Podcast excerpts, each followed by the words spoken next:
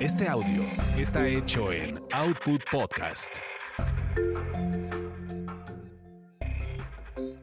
Escuchas Quizá hablemos de ti. Quizá hablemos de ti. Un podcast de chismes serios de las estrellas y uno que otro estrellado. De Gil Barrera, con Joel Farrilli, Ernesto Buitrón, Carlos H. Mendoza, Sebastián Recendis, Jorge Soltero y, si el presupuesto nos lo permite, Ivonne de los Ríos.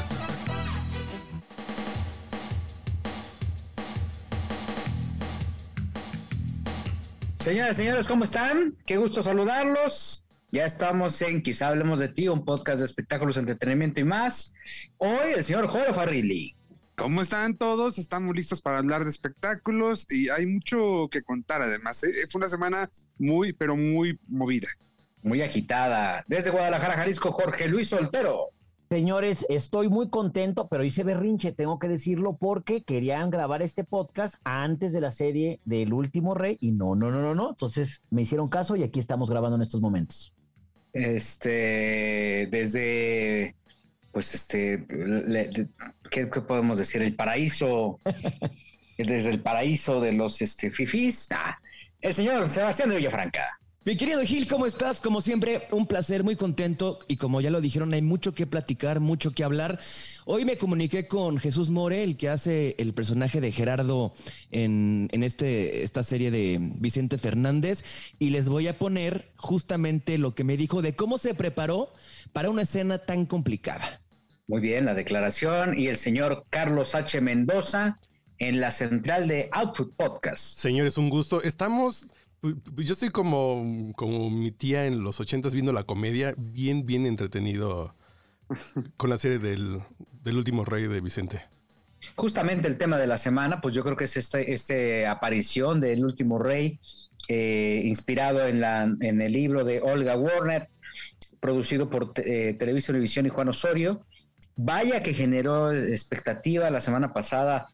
Eh, estaban pues este, muy confiados los Fernández con todos los movimientos que aparentemente hicieron, eh, con que esto no se iba a estrenar, no iba a ver la luz y no se iba a transmitir lo que a decir de Olga Warnat es la, prácticamente la, la realidad detrás de la estrella, detrás de don Vicente Fernández. Hubo una situación muy particular el viernes de la semana pasada, por ahí, después, por ahí de las seis de la tarde, después de las horas oficiales, de las horas normales, llegaron pues más de una veintena de, supervisores del INPI para eh, tratar de, eh, pues eh, así, eh, eh, eh, tomar los servidores de Televisa y evitar que fuera transmitida la, la serie basada en la vida de, Vicente Fernández. Ante una aparente ola de irregularidades, llegaron con lujo de prepotencia a quererse llevar un servidor, pues rememorándonos como al- al- al- a lo que se hacía en los setentas, ¿no? Vamos a buscar el videocassette para que nadie lo vea y- y que nadie tenga conocimiento de lo que ocurrió y de lo que de alguna manera está fundamentado eh, en la biografía de don Vicente Fernández, eh, pues una serie de autoridades de estas, eh, pues ya saben, eh, extrañas, ¿no? Llegaron y dijeron, vamos a, hacer esto y, y a impedir que, pues, la gente tenga acceso a un tema este que pues este está haciendo por estar haciendo uso de la marca de Vicente Fernández cuando al final pues, se contó una historia que a todas luces incomoda a los Fernández principalmente a Gerardo y ya nada más o sea fue todo lo que pasó esta situación pues lo único que hizo es exteriorizar este sentimiento que tienen porque no se sepa cómo se construyó el ídolo de acuerdo a lo que se cuenta. Y bueno, pues a lo largo de estos días, hoy como ustedes saben, quizá hablemos de ti, lo grabamos en jueves, se ha visto pues el desarrollo de esta historia. Y pues, ¿quién mejor que el biógrafo de los Fernández, Jorge Soltero, para abrir el debate? ¿Te gusta, no te gusta? ¿Qué onda? Me está gustando, creo que ha ido de más a menos, eso sí lo tengo que reconocer. Los primeros dos capítulos fueron extremadamente intensos, pero están muy dramatizados. Aquí, que, aquí quiero llegar. Por ejemplo, la primera escena que vemos del secuestro de Vicente Fernández Jr., pues nos eh, ponen un panorama como desolado, como que fue allá en la Sierra Tarahumara, una cosa así, y la realidad es que no. Eso ocurrió en una colonia que se llama Ciudad del Sol, aquí en Guadalajara, y que es una colonia, pues, denominada Nice. Entonces, para empezar, esa es una de las variantes. Siguiente, don Vicente me lo pintan como que si ahí nació en el pesebre, ¿no? Y me echó, y, me echó Gaspar y Baltasar le llevaron cosas. No, tampoco. Huentitán es una colonia de aquí de Guadalajara. No es una ciudad, no es un pueblo, porque todo el mundo como que lo maneja de que vamos hasta Huentitán, no, es como decir vamos a Tepito, vamos a la colonia Roma, en la Ciudad de México. Entonces creo que ahí hay un par de imprecisiones. Me encanta la caracterización de Chente de chiquito. Acabamos de ver hoy jueves la caracterización como de adolescente adulto, que también me gusta mucho. Pablo Montero lo veo bien, en algunas ocasiones lo veo muy bien, en otras siento que está ahí como, como que mal dirigido, y, la verdad es que no me gustó Chente de grande. Siento que le faltó muchos ademanes, eh, muchas muletillas que tenía don Vicente. Hasta el momento no hemos escuchado en toda la semana, de lunes a jueves que estamos grabando hoy, el ajá, ajá, No lo hemos escuchado para nada. No sé Pero no era una caricatura, ya llegó el señor Ernesto Buitrón. ¿Cómo están, Gil, Jorgito Soltero, eh, Sebas de Villafranca y bueno, nuestro querido Carlos H. Mendoza, estaba escuchando con detenimiento, coincido con los puntos, Jorge. Sí, bueno, yo, yo, yo incluso la primera vez que fui a Guadalajara, que, bueno, a, hablar del tema de Vicente, que fue cuando enfermó, yo te preguntaba, oye, ¿dónde queda ese pueblo? Y es correcto lo que tú dices, eh, no es un pueblo, es una colonia. Ahora, yo tengo varias dudas, Jorge, y, me ayudarás. El capítulo de ayer, eh, miércoles, es cuando empiezan a hablar de la infancia de Vicente Fernández. Y, es una casita pobre eh, de adobe, tengo entendido como, por, como lo veo yo. No está desfasada en tiempo, porque pues, para mí esas casas son del, tiempo de la revolución. De Porfirio Díaz. De la revolución, estamos hablando como por ahí de 1910, no sé, en esa etapa lo siento, antes de Don Vicente. Entonces, estoy un poquito desfasado de tiempo porque hasta donde entiendo, don Vicente Fernández nace en 1940 y algo. 40.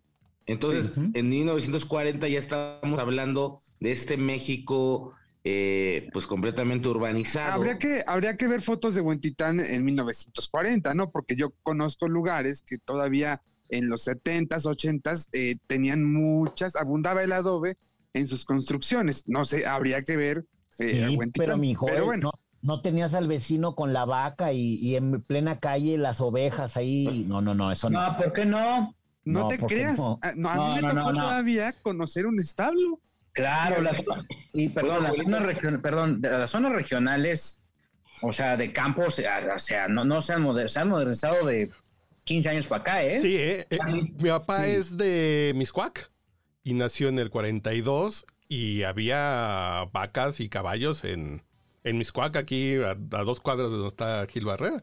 Sí, pero como dice Ernesto, lo pintan mucho como de la época de la revolución y no. No, espérame, espérame. No, el, la visión agropecuaria no es, no es este, cuestión de tiempo, ¿eh?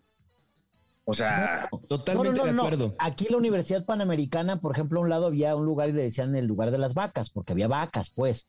Pero lo que voy es que sí te pintan casi casi a la mamá de Vicente como, como la doña en, revolucionaria, pues, o sea, y no era por ahí. Lo podemos ver, por ejemplo, con la guitarra que le regalan el día de hoy. O sea, si estábamos hablando de esa época ahí y el guitarrón súper moderno. Pues no, es que hoy fue Coco.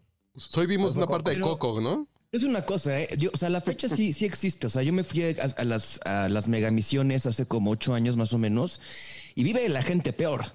Y, tienen sus tres gallinas y comen los diario huevos de lo que las gallinas dejan. Y tienen ahí eh, un caballo pobre flaco que se va a morir en cualquier momento. O sea, sí, sí, sí existe. Y yo creo que en ese entonces, pues, ¿por qué no? bueno, no, yo, yo, ya llegó Sebastián Reséndiz, qué bueno. Ahora sí estamos con casa llena. No, a ver, falta Ivón. Falta Ivón. bueno, Ivón está este, haciendo un pues está en alguna cosa ahí con... Una grabación. en una grabación, es correcto. Su disco, ¿no? Ya después del éxito de la semana pasada está grabando su disco. Es correcto. A ver, Joel, ¿qué te pareció la serie? Mira, ante todo me parece muy entretenida. Eh, coincido con los compañeros, eh, mi querido maestro Salvador Sánchez, ahora sí como que me quedó de ver. Eh, quiero suponer que es una cuestión de dirección, no creo que sea del propio eh, Salvador Sánchez. Me gusta Angélica Aragón, me gusta mucho su regreso, me gusta mucho el personaje, eh, aunque me queda claro que, bueno, es, eh, ese es totalmente sacado de la ficción, ¿no? me gusta mucho la música, sí, a excepción de esta cuestión de mi cariñito que le hemos escuchado en dos capítulos y ya hasta me la sé, ¿no? o sea, ayer no me la sabía, hoy ya me la sé, gracias. Em, y Pablo Montero, la verdad es que no me encanta. Em, hay escenas donde yo mm, creo que don Vicente eh, tuvo eh, mucha fuerza, mucha intensidad, por ejemplo, cuando le enteran del secuestro eh, de Vicente Junior, y yo en, la serie no vi esa fuerza con Pablo Montero, ¿no? Ha habido otros momentos donde sí, donde sí siento que Pablo lo está haciendo bien. Eso sí, eh, las, las canciones que está interpretando Pablo, bien, creo que sí lo está haciendo bien, lo está sacando eh, adelante de manera muy, muy digna. Y este, el niño que está interpretando a Vicente Fernández también de, chico, me parece que está bien también, eh, muy, muy cumplidor. Entonces, al final me parece que el producto cumple con la función de entretener independientemente de todo el tema de la polémica, ¿no? Así que eh, yo le pongo, eh, no sé si no 8 o 9 de calificación, pero me parece que cumple y cumple bien. Sebastián Roséndiz. A mí, la verdad es que me gusta mucho la serie. Sí, cuando me dijeron que le iba a producir Juan Osorio, yo sí pensé que iba a ser como una nueva versión de Velo de Novia o alguna de estas telenovelas bizarras y dije, oh, y tenía mis reservas, pero la verdad es que me ha sorprendido de manera grata. A mí me gusta mucho em, lo, lo, lo, lo, lo, reales que se ven, por ejemplo, las escenas del secuestro, lo explícitas. Creo que ya hacía falta en la televisión algo así, ya, ya eso de las historias rosas, ya, ya estamos en otra época, ya tenemos que apostar por algo diferente. Yo, a mí sí me gusta mucho eh, Pablo Montero, también me sorprendió, la verdad. Yo no, no, no, no me lo imaginaba como Don Vicente hasta que lo vi en la serie. Creo que lo, creo que lo hace hace bien, digo, evidentemente no es igual y le falta mucho como actor, pero lo hace bien. También Emilio Osorio creo que hace un esfuerzo. Eh, lo han criticado mucho en, la, en las redes, que porque no se parece, pues es que no, nunca, nadie nunca nos vamos a parecer a otra persona, o sea, es una interpretación de un personaje basado en, en, en, Vicente o en Alejandro. A mí me gusta mucho la serie. Siento, por ejemplo, por el capítulo de hoy, que bajó de intensidad. Hoy sí siento que se nos cayó el evento.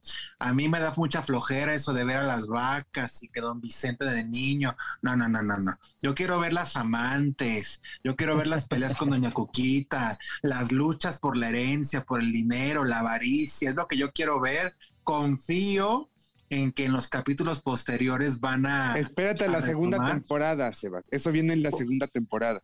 No, yo que tienen que poner algo, algo, algo ahora, porque yo lo que sé y por lo que vi, porque la ciudad está llena, pero llena de, publicidad del último rey.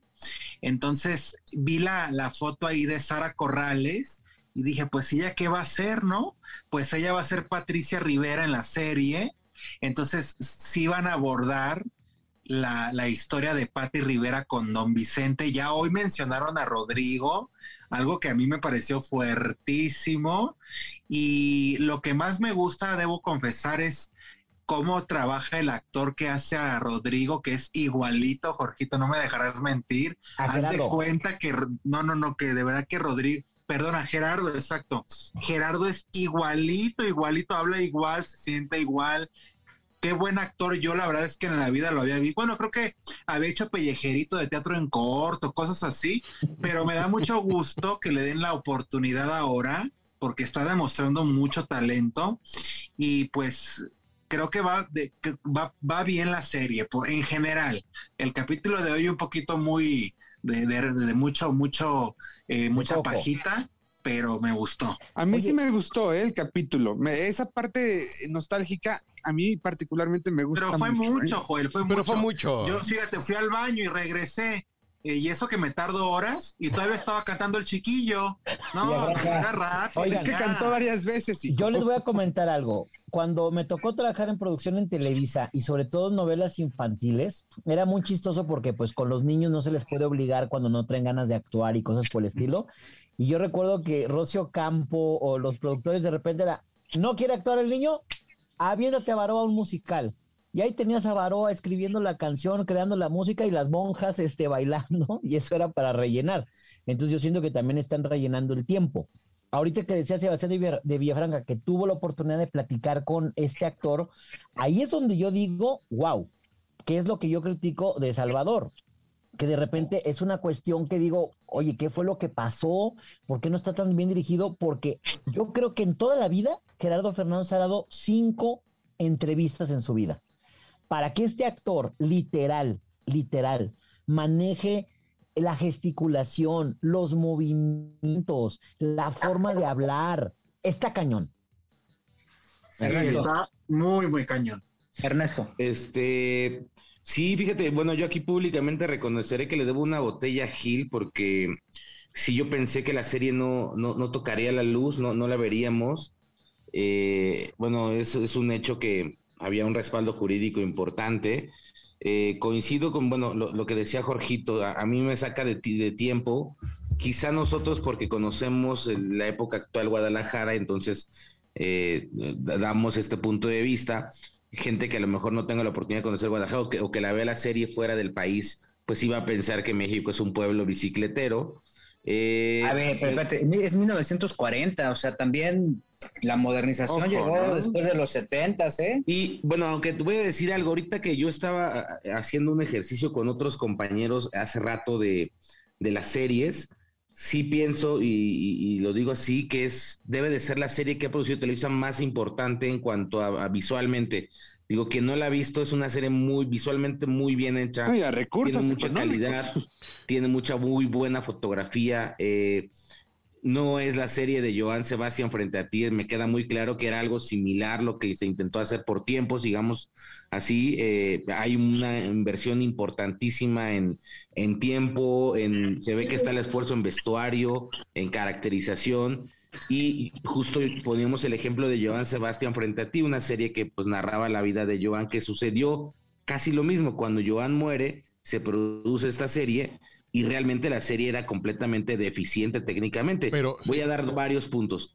La de Joan Sebastián tenía una visita, estaba en Chicago, yo recuerdo yo, y estaba nevando y parecía que le estaban aventando los copos de nieve atrásito. Y esa, esa escena muy, fue muy desafortunada. Fue muy desafortunada. Hay otra donde Joan Sebastián se va a París, me acuerdo que está cenando creo que con Maribel Guardia o alguien en unas vacaciones, y se ve atrás que era como un croma tipo, como si estuviéramos en un aparador del, de la, no me acuerdo. En la Nápoles, era en la Nápoles, ahí en el, en el restaurante italiano Ginos. Sí, pero parecía, parecía que era como del Zócalo, de estos ventanales de tiendas.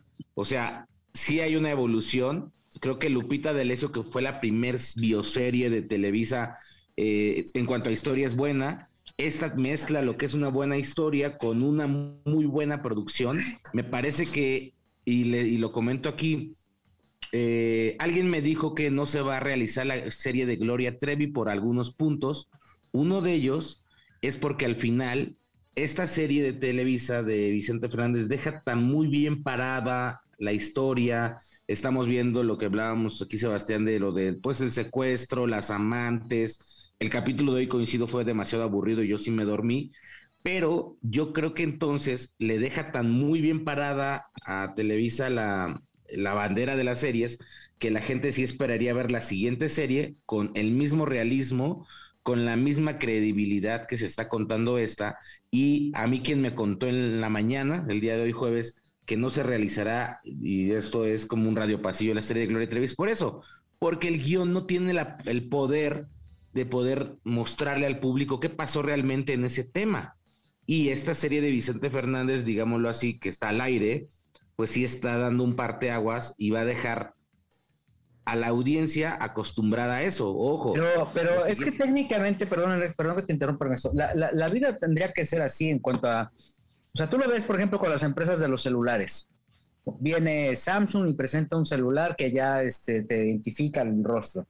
Pero después viene iPhone y te presenta un celular que no solamente el rostro te lo identifica, sino también el rostro con cubrebocas. Y está esta perfección. Y después viene Oppo con otro modelo que está superando. Y técnicamente, así tendría que ser los medios de comunicación y así tendría que ser la televisión. ¿No, Charlie? Yo creo que no, porque existe algo que es la gerencia desde el Excel entonces, si hay crisis, si hay pandemia, pues el Excel tiene que estar en negros. Entonces, pues compren las pelucas ahí en. Ahí en. La Portales. En la Portales, pues porque ya no nos alcanza, porque hay crisis, porque ahora tenemos 4 millones de audiencia en lugar de 40 que antes. Eh, eh, entonces, son de esas cosas que la calidad sí, le van pellizcando cuando uno dice hay que ir para arriba para que tengan más audiencia. Pero yo empecé a ver esta serie con una expectativa bajísima por la de Joan Sebastián, por ejemplo, y estoy enganchado y uno ve cómo está hecha. Yo solamente la comparo con un extraño enemigo que le hizo Televisa y estuvo solamente en Amazon Prime. Mm. Dices, pues ya, tenían el camino, pero como esa no salió al aire. Charlie. Un extraño enemigo fue producida por, por el señor Bernardo Gómez y por Emilia Escarga, no por Televisa. Y es un producto independiente de Televisa. Es una chulada creo que en este sentido tú ves la dirección, tú ves este, la fotografía. Creo que sí se está viendo un producto de, con calidad. De, de mucha calidad. Y bueno, una, cosa que es importante también mencionar es que sí hay muy, muy buena calidad, sí está interesante, está entretenido sobre todo. Pero por ejemplo, Alejandra Guzmán dijo, a ver, me entrevistaron para mi serie. Y a final de cuenta no pusieron lo que yo les dije. Entonces, yo no creo, dijo Alejandra Guzmán, yo no creo en las series porque no tienen credibilidad, porque a final de cuenta ponen lo que quieren y no ponen lo que realmente pasó. Exacto. No, bueno, pero es un producto, eh, o sea, es ficción, es un melodrama. Sí, pero lo que, lo que yo creo que esta serie tiene algo importante es, pues como no tiene, o sea, como el, el filtro de los Fernández, y las otras series sí han tenido el filtro de sus protagonistas o de la familia, por eso se están deschongando. Por eso estamos viendo cosas interesantes. Y pues, ah, Sebastián y yo todos los días nos estamos hablando después del primer capítulo del segundo y estamos ahí, esto sí, esto no, y, genera polémica. Acá en Guadalajara todo el mundo está hablando de ella. Pero, por ejemplo, ¿habrá tanta, tanta polémica de, de esta producción que por eso está teniendo este éxito? Yo creo que pasó lo mismo que con la censura del padre Amaro, que la, que la iglesia dijo, no vean esta película y ahí va todo el mundo a verla, ¿no? Y creo que sin querer le dieron muchísima publicidad.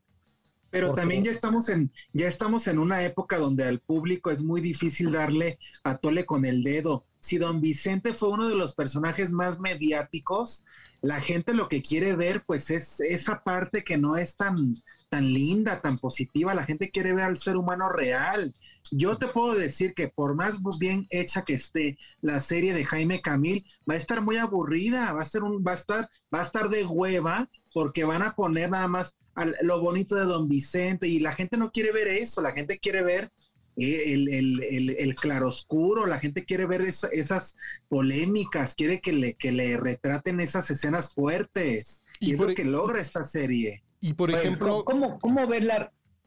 Eh, Charlie, adelante. Así, por ejemplo, con la película de la casa de Gucci, es, es eso que sí, quienes están ahí en la familia y los que estuvieron ahí en, en Milán en los ochentas dicen, pues sí hay imprecisiones, pero se cuenta la historia. Y la familia dice, es que mi mamá no tomaba Coca-Cola, tomaba Pepsi. Ok, pero la historia corre muy bien y te enteras realmente a grandes rasgos de cómo se mueven las cosas en la familia Fernández sabes quién es el que maneja las cosas, que es Gerardo, sabes la relación de Cuquita con Vicente, sabes cómo es Alejandro, sabes cómo protegían a, a Bis. Dices, pues sí te da la imagen completa y además te cuenta una historia dramatizada que funciona muy bien para que la gente se eche en el sillón y invierta 50 minutitos de su vida en distraerse. Oigan, yo tengo una con Gerardo. Tengo una duda ahorita que hablas de esto, Charlie. ¿Veremos la boda de Vicentillo con, con Mara en la serie? Es pues no, porque la serie es de Don Vicente, no de Vicente Junior. No, no, no, pero si estamos hablando en tiene tiempo. Es que, falta, es que sabes qué, esa es la bronca, es lo que me ha tenido como vuelto loco, porque de pronto vemos a, a, Don Vicente y el secuestro de Bis, y luego de repente lo vemos de niño. Los, estos flashbacks y estos fast forwards están como medio raros, porque mira, ¿qué es lo que tiene que suceder? Independientemente del libro, cuando Vicente Fernández este, regresa con su familia sano y salvo. Hay una, mm, un periodo donde se divorcia de Sisi Penichet. Eh, se va a vivir Mi toda amiga, la mi familia, amiga. tu amiga, se va a vivir a la familia a, a Texas y luego Vicente empieza a hacer como varias cosillas por ahí y luego empieza a andar con Mara Patricia y entonces ahí, pero estamos hablando ya que es un periodo entre el secuestro, el divorcio y la boda de Mara Patricia son más de 10 años.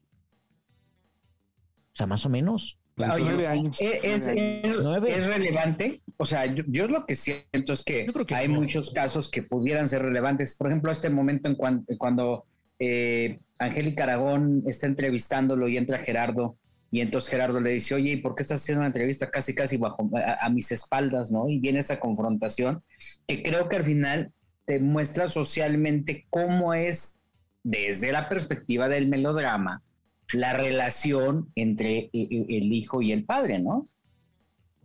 Y el mensaje que dan con el, con el eh, personaje de Angélica Aragón y el, esta charla que tiene, el mensaje que ahí están dando, que es el que tenemos que leer entre líneas de alguna u otra manera, es como don Vicente realmente no era un hombre que tuviera la valentía de decirle a su hijo, yo voy a manejar su vida. Era un hombre que se dejaba mangonear por su hijo.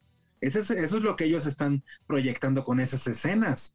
Porque de otra manera, como un hombre como don Vicente Fernández, que tú lo ves en el escenario, con esa, con esa actitud, con ese temple, con ese porte, pero en su casa casi casi le tiene que pedir al, al- a permiso al hijo para poder platicar con alguien y a la hora de la hora ves el comedor con la, con la mesa llena de comida, llena de abundancia, de opulencia, pero es un hombre que estaba solo prácticamente. Lo que Eh. pasa es que dicen, y seguramente Jorge nos podrá eh, contar un poquito más, pero dicen algunos que los últimos 15 o 20 años de Vicente Fernández, como que de pronto perdió fuerza y empezó a dejarse eh, manejar eh, muchas veces por Gerardo y muchas otras por Doña Cuquita. No sé qué piensas tú de esto, Jorge. Yo no tanto por Doña Cuquita.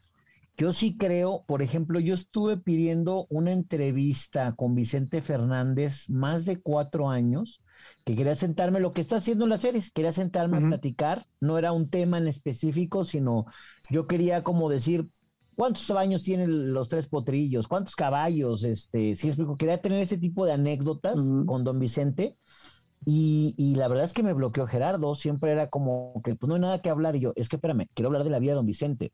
No quiero hablar del disco, no quiero hablar de esto, no quiero hablar del otro, sino quiero hablar cosas en general. El queso, cuándo lo hacían, a qué horas lo hacían, porque es un queso que se hacía especialmente para el rancho, la famosa sopa de fideo. Y Gerardo no permitía, o sea, sí ¿Y llegó. por qué? ¿Por qué no quería que, el- que su padre diera entrevistas? ¿Cuál era su temor? Yo creo que Gerardo empezó a tomar el control de todo, de todos los negocios de Grupo Fernández, y ahí era donde no quería que, que la gente supiera o viera o se hiciera, porque eso sí, siempre han sido como, como, hay cosas que están simples, ¿sí me explico? O sea, de que, ay, que fue el cumpleaños de alguien y tomaste una foto y la publicaste, y era un problemón que porque se veía el rancho y tú dices, la foto le tomé la pura cara. Atrás había una pared blanca. No, es que se ve el rancho y ahí se ve la estructura y es así como que era muy exagerado. Y también hay que decirlo, hay un rompimiento. ah, eh, Star Productions, que muchos de nosotros eh, lo conocemos, era parte de Grupo Fernández. ¿Y quiénes estaban ahí? Vicente Junior, Alejandro, Gerardo y Don Vicente. Y de pronto hubo un rompimiento y literal se cambiaron enfrente, al edificio de enfrente, y se crea Corporativo Fernández, la actual empresa de Alejandro, donde ya no está Gerardo. ¿ok? Y sí hay un trato con Vicente Junior, pero como quien dice, papá e hijo se quedaron en una empresa y los dos hermanos se quedaron en otra, y ahí es un asunto donde Gerardo nunca lo entiendes, y por eso digo, ha dado cinco entrevistas en su vida y dos son chacalerosas. O sea, de que ahí lo agarraron porque tenía que hablar. Sí, Una cuando de- lo agarramos en el rancho. es- eh, o esa es una. O afuera La- del hospital también, ¿no? Afuera del Cuando hospital. nos dijo, mi papá ya está muy cansado, ¿ok? Y algunas otras tres, así como que en algún palenque, que porque mi papá no va a dar entrevistas. Y Oye, bien, Jorgito, y haciendo un paréntesis, ¿en Guadalajara se paga tenencia? Se paga refrendo vehicular. porque eh, los que estuvimos ahí en ese hospital, sí vimos que, bueno, don Gerardo Fernández llegó en un coche como de 4 millones de pesos, una edición especial de Lamborghini, color blanco que pueden encontrar en YouTube cuando la gente quiera ver qué coche es. Sí estamos hablando de alguien con mucha lana, con muchísima lana, porque justo lo que recuerdo yo que cuando hicimos el chacaleo es que los escoltas no, no, no, no, no alejaban a la prensa de Gerardo, alejaban a la prensa del coche, coche, que, claro. Que no del a rayar. que traía. Bueno, y la camioneta Mercedes, cosa. la cuadradita también vale como 4 millones entre el blindaje y todo, 4 millones, ¿eh? Yo Oye, Villafranca, estaba dígame. en el rancho, perdón, nada más para contar esa anécdota. Estaba en el rancho un día y don Vicente me regañó por algo y le dije, ay, don Vicente, pues es que uno pertenece a la perrada, uno es pobre, no, no rico como usted. Y me acuerdo perfectamente que señaló, estaban a lo lejos, me dice, no, no, no, no, no, ese es el rico. Y señala a Gerardo, me dice, este tiene más dinero que, que Alejandro y yo juntos. O sea, eso me lo dijo a mí don Chente hace muchos años. ¿quién es, quién es Gerardo Fernández Sebastián de Villafranca? Eh, Gerardo Fernández es Jesús More, este actor que él, como mencionaron, pues sí tuvo muchos papeles muy pequeños en teatro, en, en- no tuvo mucha oportunidad. Cuando le dan la oportunidad realmente es cuando hace a Peña Nieto en varios, eh, eh, varias temporadas de El Señor de los Cielos y pues ahora en este personaje que se me hace un gran actor. Y a mí me llamó mucho la atención Justamente. justamente... mi querido Jesús. ¿eh? Y, y pues sí, hace un chingo que no, este, no nos vemos y sí urgen ahí echar unos, unos buenos links. No, espérame, espérame, perdón. Este... Yo qué onda con, yo qué onda con Sammy. ¿Qué te vas a ir a echar unos drinks buscando la caricia, Villafranca? No, no, ¿Quién espérame. entrevistó a Sammy, entonces, este, Así se hace, esta escena, esta escena en la que le llega el dedo, a mí me impactó mucho porque no está sobreactuado, está con coraje, está enojado, tiene impotencia y hablé con él hoy y esto fue lo que me dijo de cómo se preparó. Ah, carnalito, me- primero que nada, un gusto oírte y saber de ti. Te agradezco mucho tus comentarios porque sé que vienen de alguien que es objetivo, que eres buen crítico, que eres muy observador y te gusta empaparte de todo lo que sucede en esta industria, entonces te lo agradezco mucho. Pues sí, fue una escena complicada, la verdad es que yo tenía planteado hacerlo como mucho más frío y cuando llegué a grabar ese día Alan Cotton, que es nuestro director de cine, que es el que me dirige un poco más, mm, por locaciones me toca más a mí, se enfermó y llegó Eric Morales, que también lo respeto y me encanta su trabajo y me dijo, quiero ver aquí remordimiento, culpa, odio, asco, eh, todo, todo. Y yo, ok. Tenía miedo que se viera un poquito pasada porque ya tenía yo una idea de lo, cómo lo iba a trabajar. Pero ya sabes, ha habido muchos comentarios, hemos sido muy atacados por toda la controversia, pero bueno, pues uno solo hace su trabajo lo mejor posible. Y la verdad es que a pesar de todo el revolú, pues yo lo estoy disfrutando me estoy divirtiendo mucho. Y sí, hay que, hay que ir eh, coordinando eso. Andamos en chinga en grabaciones, pero tenerlo en mente y un jueves que sepa que estoy más tranquilo, también no tú vuelven a escribir y lo coordinamos. Y también luego para irnos de fiesta, fines de Pues ahí está, ahí está la invitación abierta aquí para quizás hablemos de ti. Pero fíjate que, que sí, o sea, le costó trabajo, estaba como no seguro, pero pues fue el director el que, el que lo, lo guió. Pues, yo, yo no, yo, o sea, creo que tiene Alan Cotton y, Eric Morales tienen una reputación como directores muy valiosa, ¿no? O sea, han hecho trabajos maravillosos y yo no, yo, esto, esta observación que tienen de sobre los, sobre la dirección, creo que yo no los veo minimizados a ningunos. Probablemente eh, muchos esperamos, nos quedamos tan clavados con la imagen de don Vicente que cualquier situación podría prestarse a que se caricaturizara. Pero hay un factor que no me, no me dejarás mentir, Joel, que es importantísimo, que es la presencia de Jorge Fons, que es el asesor de producción, que obviamente estamos hablando El Callejón de los Milagros, Rojo Amanecer, por mencionar este, dos éxitos fuertes y una carrera cinematográfica espectacular, muy digna y con un, eh, con un rigor este, eh, inapelable, Jorge Joel. Eh, Sí, totalmente. Eh, no es la primera vez que Jorge Fons trabaja con, con Juan Osorio, lo han hecho ya en anteriores producciones. Sin embargo, me parece que eh, pues esto es lo, lo más destacado que ha hecho la mancuerna. Sí se ve un avance eh, fuerte, no se ve la mano, la mano de, de Fons en, pues, en toda la serie. Y, híjole, la verdad es que en ese sentido me parece que no hay mucho que, que reprochar, ¿no? Eh, pero, insisto, yo creo que aquí particularmente el tema de don Salvador Sánchez Gil, eh, creo que esperábamos más, porque además, ¿sabes qué? Que don Salvador es un gran actor, me parece. Él mismo, recordarás, es director de escena, ¿no? Entonces, me parece algo muy particular lo que ocurrió con, con el maestro Sánchez. Eh, Pero yo me esperaba más de, Yo- de él. Estamos viendo, yo lo que veo, es un, un, un- un- anciano sometido. Sí. Eso- y eso pasa, o sea, y, o sea, y repito, me voy a la escena esa donde eh, eh, este Gerardo le pone la pistola frente a, a- a la escritora, ¿no? Y ella le dice, me estás amenazando. Y el sometimiento que él tiene a la hora incluso que, que saca los técnicos y les dice, apaguen las cámaras porque voy a hablar Y con las... váyanse, sálganse. Espérame, Sálganse, ¿no? espérame. Ahora, yo tengo una pregunta.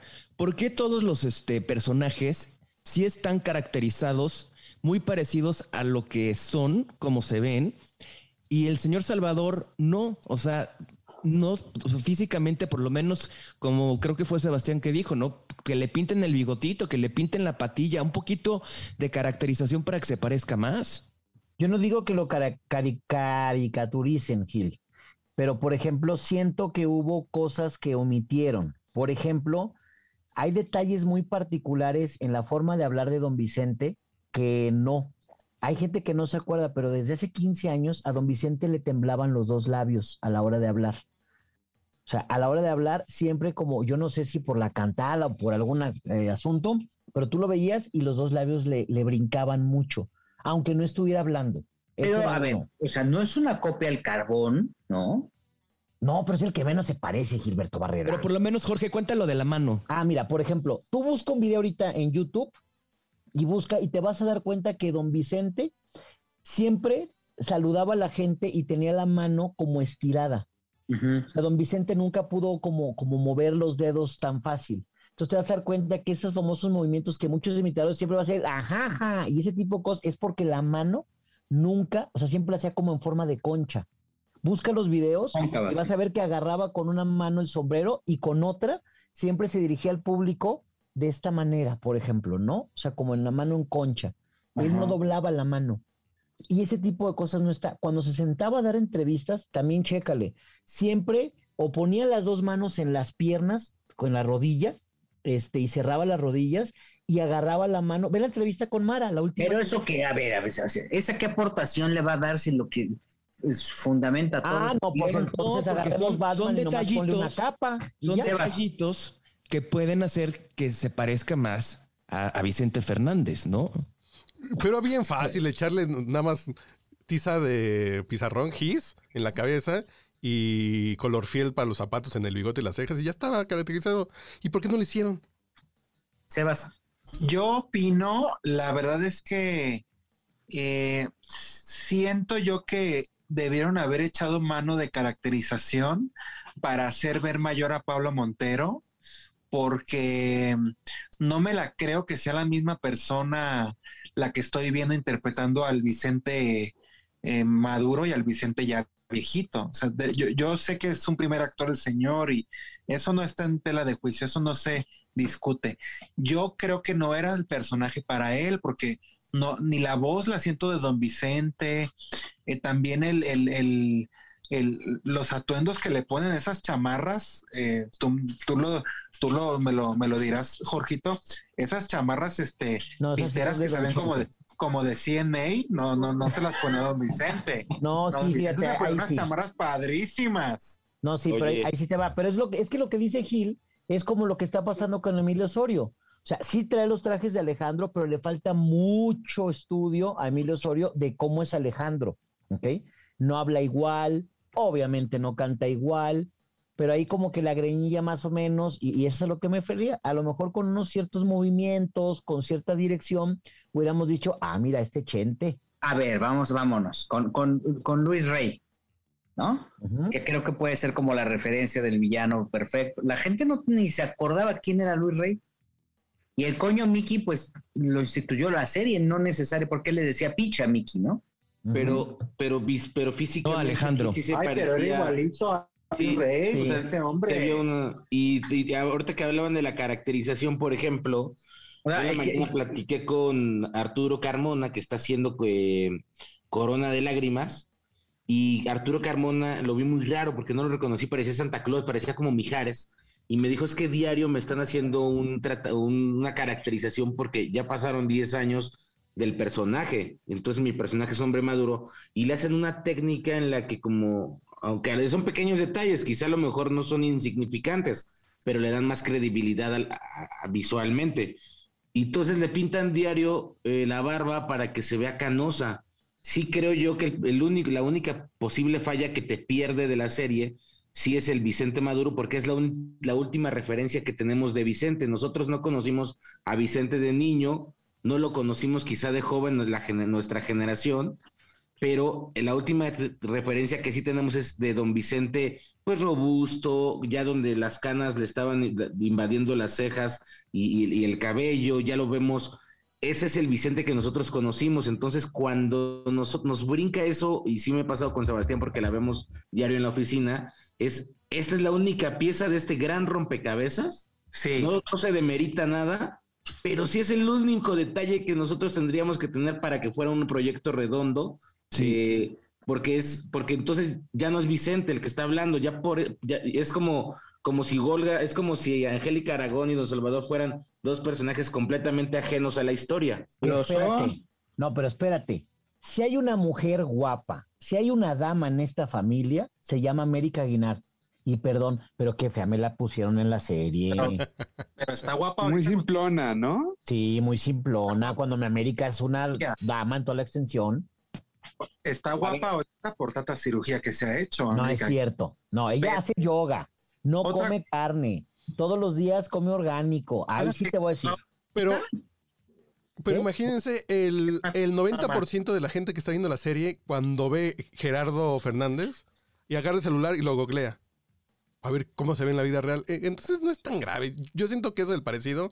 El único que sí es grave es el Vicente de viejo. Porque dices. Exacto. Sí. Es el único Y además, que es ¿sabes grave. qué?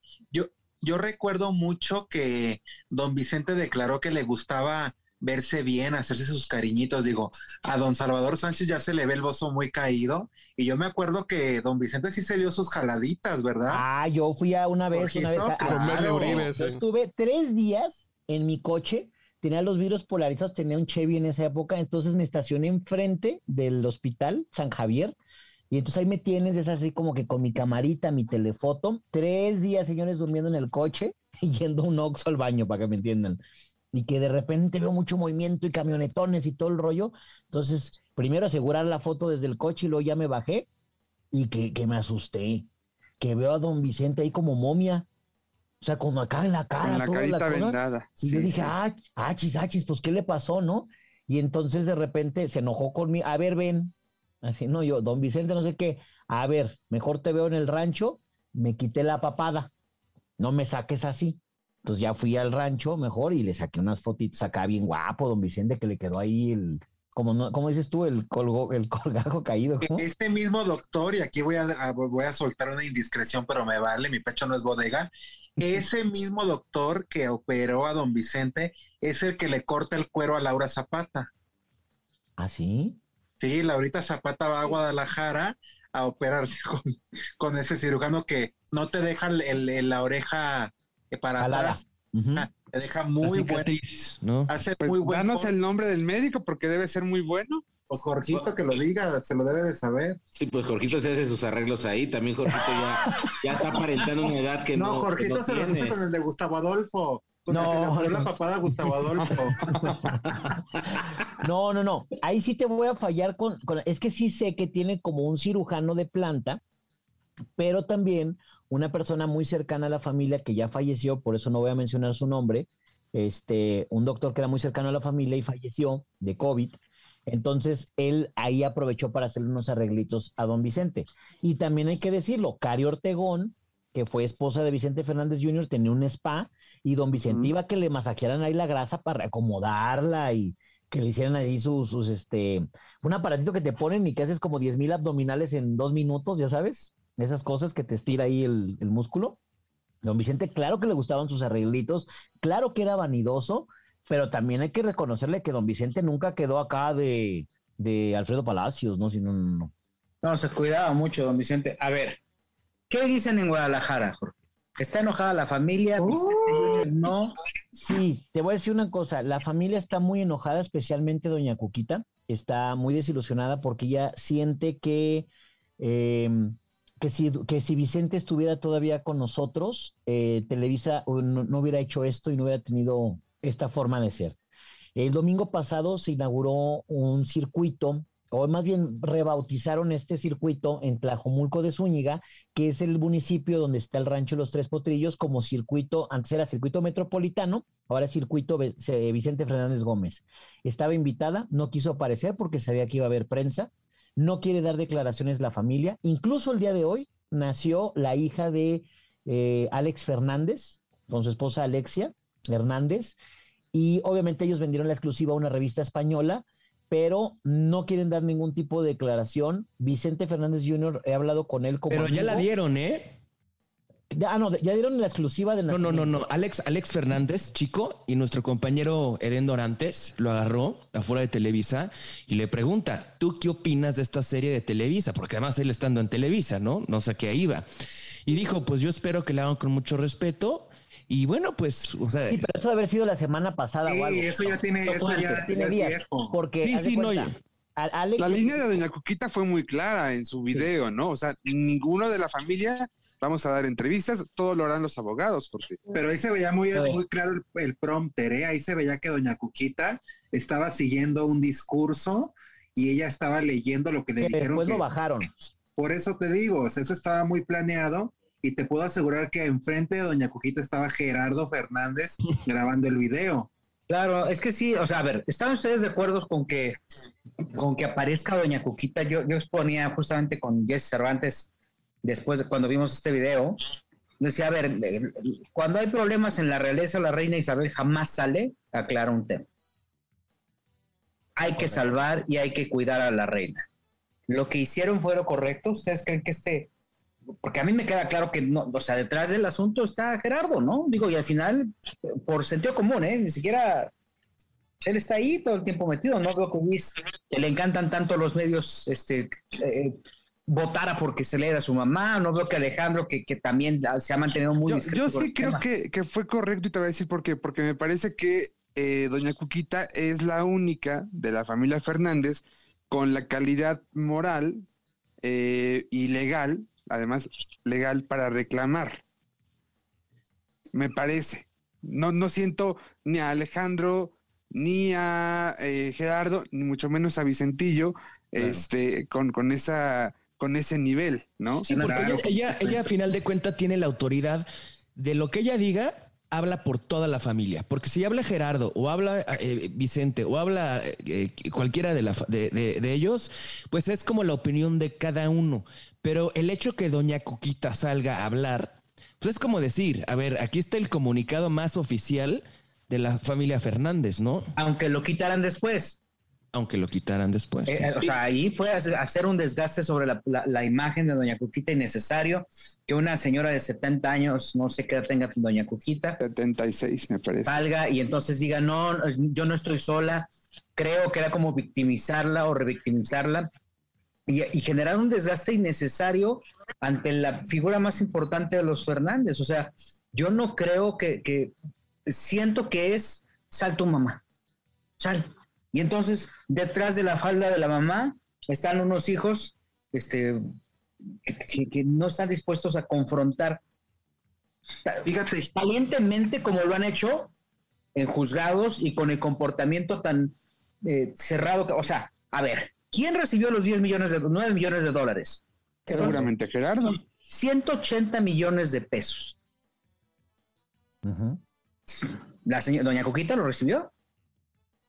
Ella dijo, no, venga. El grupo. Ella dijo que no es un tema de dinero, ¿no? Pero a lo mejor Doña Cuquita dijo en esta ocasión, a ver, ya me tienen hasta la madre, quiero hablar yo y no me van a No frenar. creo. No Y a creo. lo mejor ya después, y a lo mejor ya después se arrepintió o Gerardo metió la cuchara o hackearon o lo que al cualquiera de los hijos y bajaron el video. Pero ahí te va, Sebastián. Y esto me lo puede decir Joel y también Gilberto. En 25 años habíamos tenido monosílabos como respuesta de parte de Doña Sí. Cuquita. Sí, sí. ¿Cómo está Doña cierto. Cuquita? Bien. ¿Qué dice usted? Nada. ¿Qué ha hecho? Todo. ¿Cómo está con don Vicente? Bien. Bien. Así nada más. 25 años, Sebastián. Igual se cansó de repente- justamente eso. Pero espérame. La siguiente declaración que vemos de Doña Cuquita es agradeciéndole a su público en llanto en el funeral de don Vicente Fernández. La siguiente que vemos es una entrevista y que fue amplia para una, una exclusiva que nos dio TV y Novelas y también habló con los medios de comunicación donde dijo muchas cosas.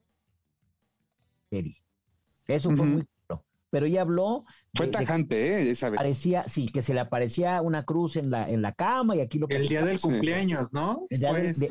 No, el día de, sí, el día del cumpleaños de don Vicente. Sí. Y ya no la volvimos a, a ver y de repente que hable y que vengan con estas cosas, yo te voy a ser sincero, para eso están los abogados. No se, o sea, no se litiga en medios y menos una figura tan importante, de una familia tan importante. Yo como hijo la hubiera cuidado, porque por otra parte, Sebastián, tienes a Alejandro Fernández posteando en sus historias de Instagram una soberana peda, para que entendamos.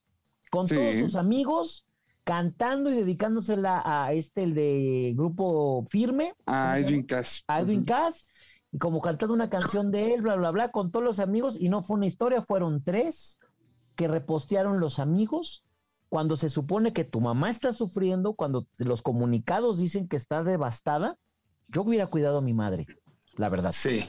Entonces estaba claramente fue Gerardo que la aventó, ¿no? Entonces claramente fue Gerardo. Si, así Alejandro anda en la fiesta y Gerard y Vicente, Vicentillo, es el que posiblemente contó gran parte de esta historia para Olga Warnat, entonces es Gerardo quien dijo, jefa. Pues Así yo, estaba, yo estaba escuchando las entrevistas con mucho detenimiento que eh, ha dado en estos días Olga Warnat y en, en algunas de esas entrevistas le preguntaron que qué opinaba del video de Doña Cuquita y su razonamiento me pareció muy lógico porque Olga Warnat dice que pues prácticamente expusieron a Doña Cuquita que lo que, que para ella no tiene ningún peso lo que dijo Doña Cuquita porque no aparecieron con ella sus hijos. Si hubieran aparecido en ese video los tres hijos y Doña Cuquita, entonces ya no tienes cómo debatirlos porque ya estás ahí teniendo a las, a, la- a las cuatro voces principales de la familia. Esos Pero son doña- los Fernández.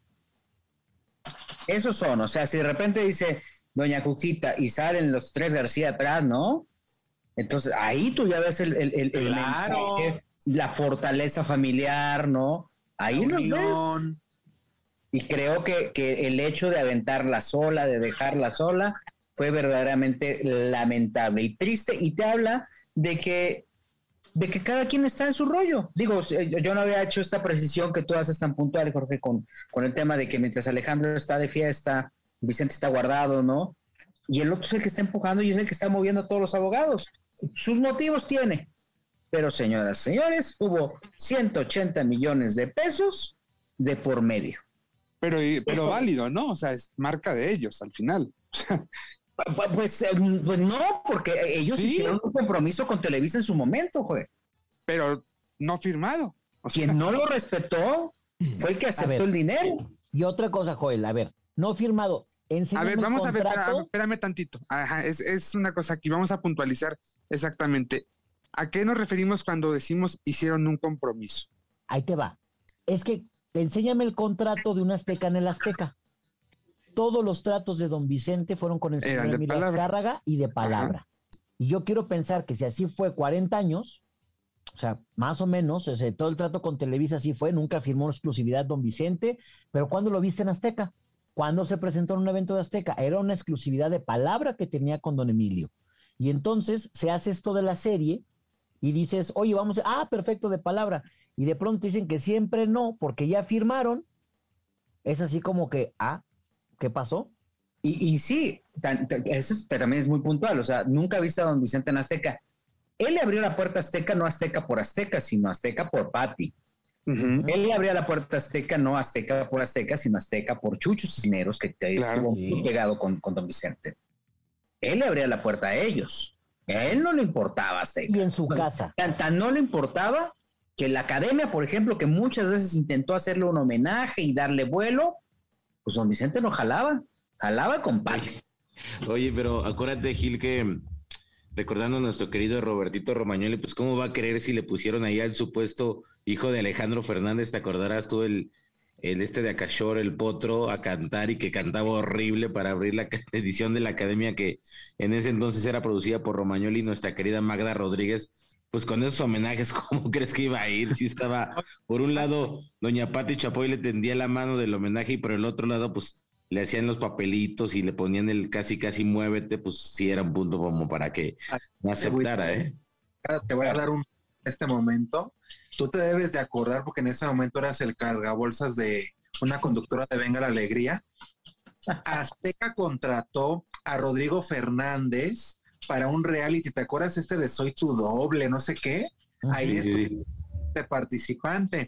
Y algo que sí me parece, ay, no es que lo tengo que decir, perdón, que me parece muy fumado y que sí me da de verdad hasta pena ajena como, como reportero, como miembro de este gremio.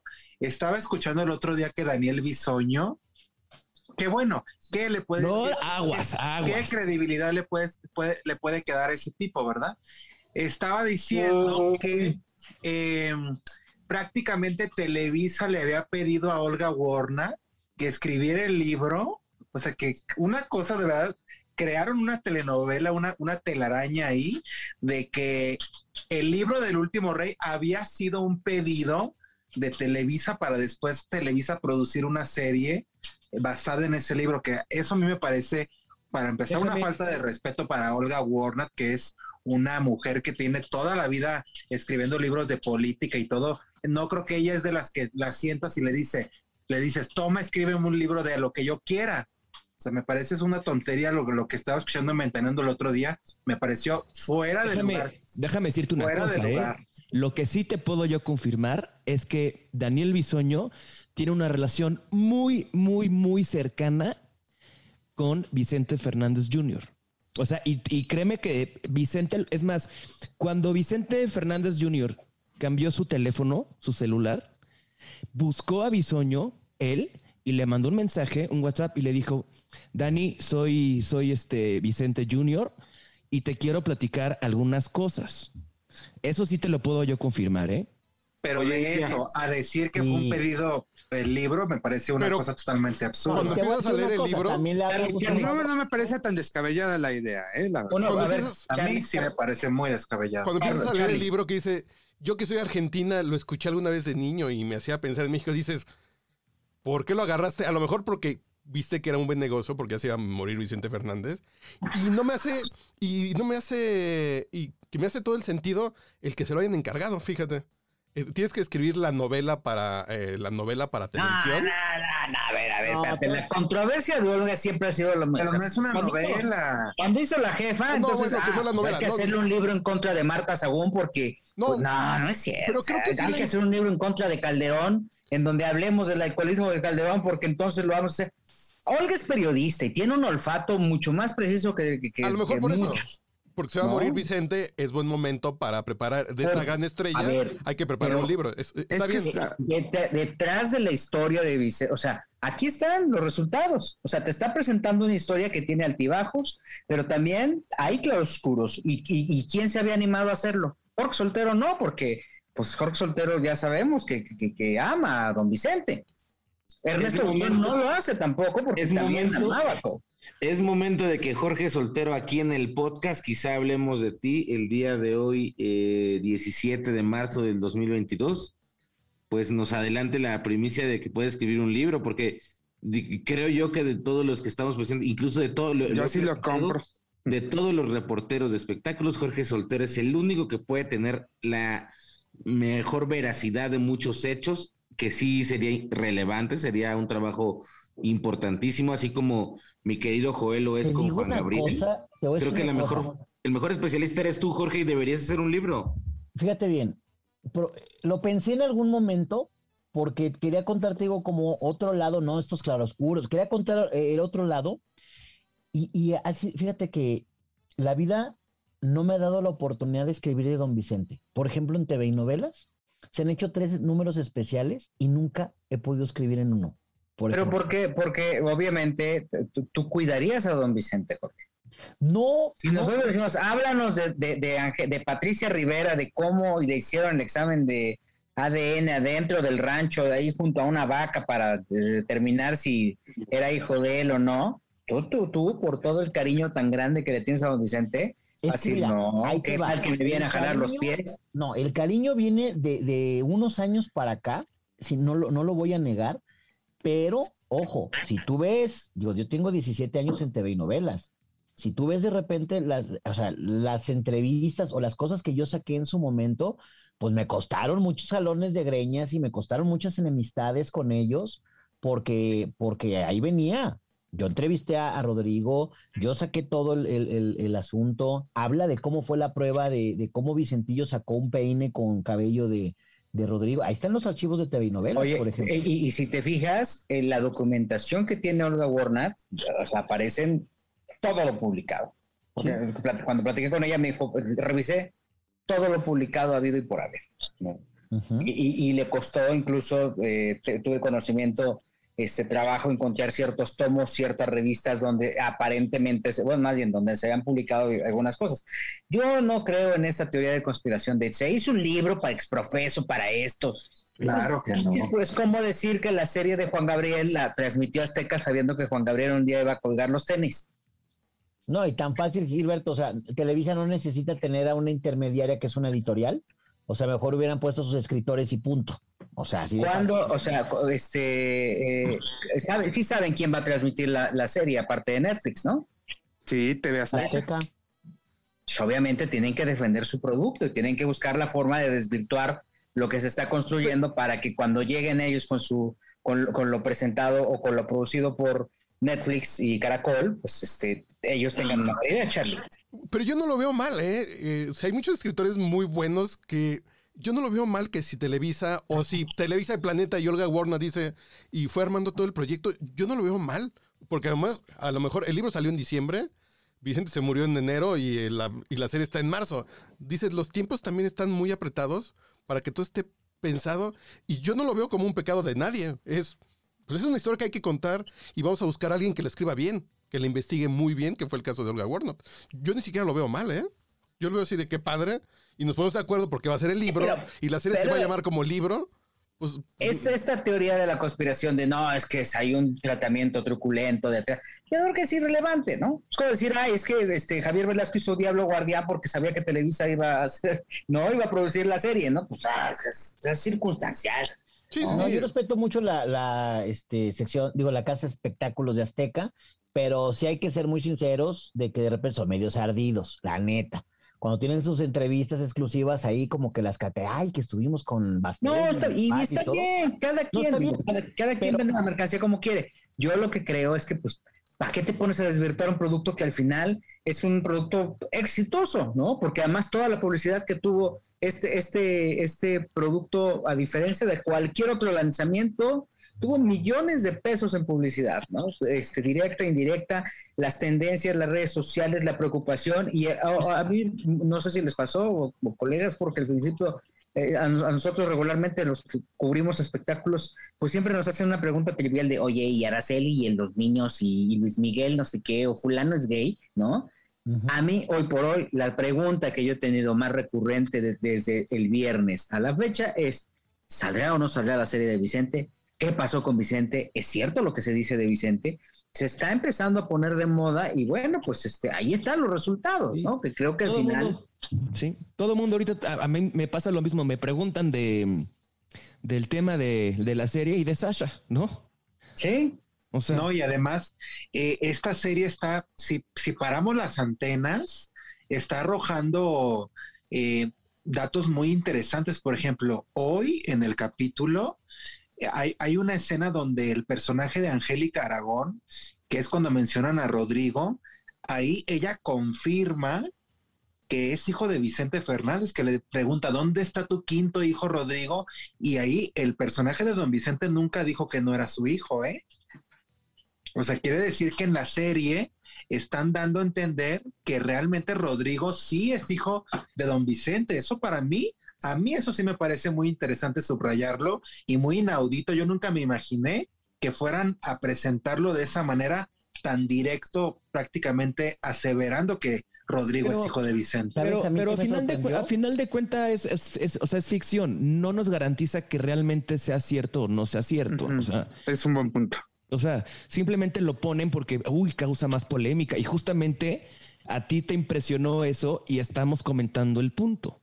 Y lo que a mí más me impresionó es que yo me había olvidado completamente de Rodrigo. No lo vimos en el hospital, no lo vimos en el funeral, no lo vimos con ninguna declaración, porque independientemente si es su papá biológico o no, don Vicente siempre tuvo esa figura para él. ¿Ok? No sabemos bueno, nada. no siempre. Pues la O mayoría sea, del tiempo se, vivió en el rancho cuando se destapó el escándalo, Ah, ahí bueno. como que se alejaron, ¿no? Ahí no, como no que- siempre, no digamos que A siempre. ver, Jorge, ¿tú qué sabes, por cierto, de esta versión de que cuando se destapa el escándalo, la familia Fernández le da a Patricia Rivera, eh, no sé si son cinco o seis millones de dólares, para que eh, se retire totalmente de la jugada y se olvide eh, completamente de los Fernández. Yo no supe si hubo una cantidad de dinero, lo que sí supo es que hubo un acuerdo y en ese acuerdo, si te fijas, salió de la academia o de este concurso que nombraba Sebastián y no volvimos a saber de él. No, nada. Nada. Sí hubo un acuerdo como diciéndole no te expongas y como lo he dicho siempre en el podcast, don Vicente cuando llegabas a una entrevista con él te decía, pregúntenme de todo menos de ya saben cuál tema, porque no quiero afectar a terceras personas. Oye, o la otra, no pudo haber pasado que a billetazos y que le diga, ¿sabes qué? Mira, toma 10 millones de dólares o 15 millones de dólares, nos vemos tú y yo de repente si quieres escondidas, lo único que te pido es no salgas a la luz pública. Puede ser, y como estamos viendo, todo es, ahí, ahí sí Gerardo a lo mejor firmó contratos y no puedes hacer, no puedes hacer. O sea, lo que sí es que teníamos como el villano de villanos era Luis Rey. Y hoy por hoy, el villano de villanos en la televisión es Gerardo Fernández. Sí. Oye, Joel, ¿tú sabes cómo van los niveles de audiencia? Pues mira, eh, Televisa lanza en un comunicado el día martes eh, sus- que empieza con 8 millones, ¿no? Entiendo que esos 8 millones es la suma de todos los universos. Rich, Em, se llama Rich. porque además, curioso, exactamente, el Rich. Curiosamente, Gil, pasó algo muy extraño, ¿no? Rarísimo, eh, con Nielsen y Bope el, el día martes, justamente, eh, con los reportes de audiencia del día lunes, Gil. Sí, eh, por primera vez en la historia, no hubo ratings.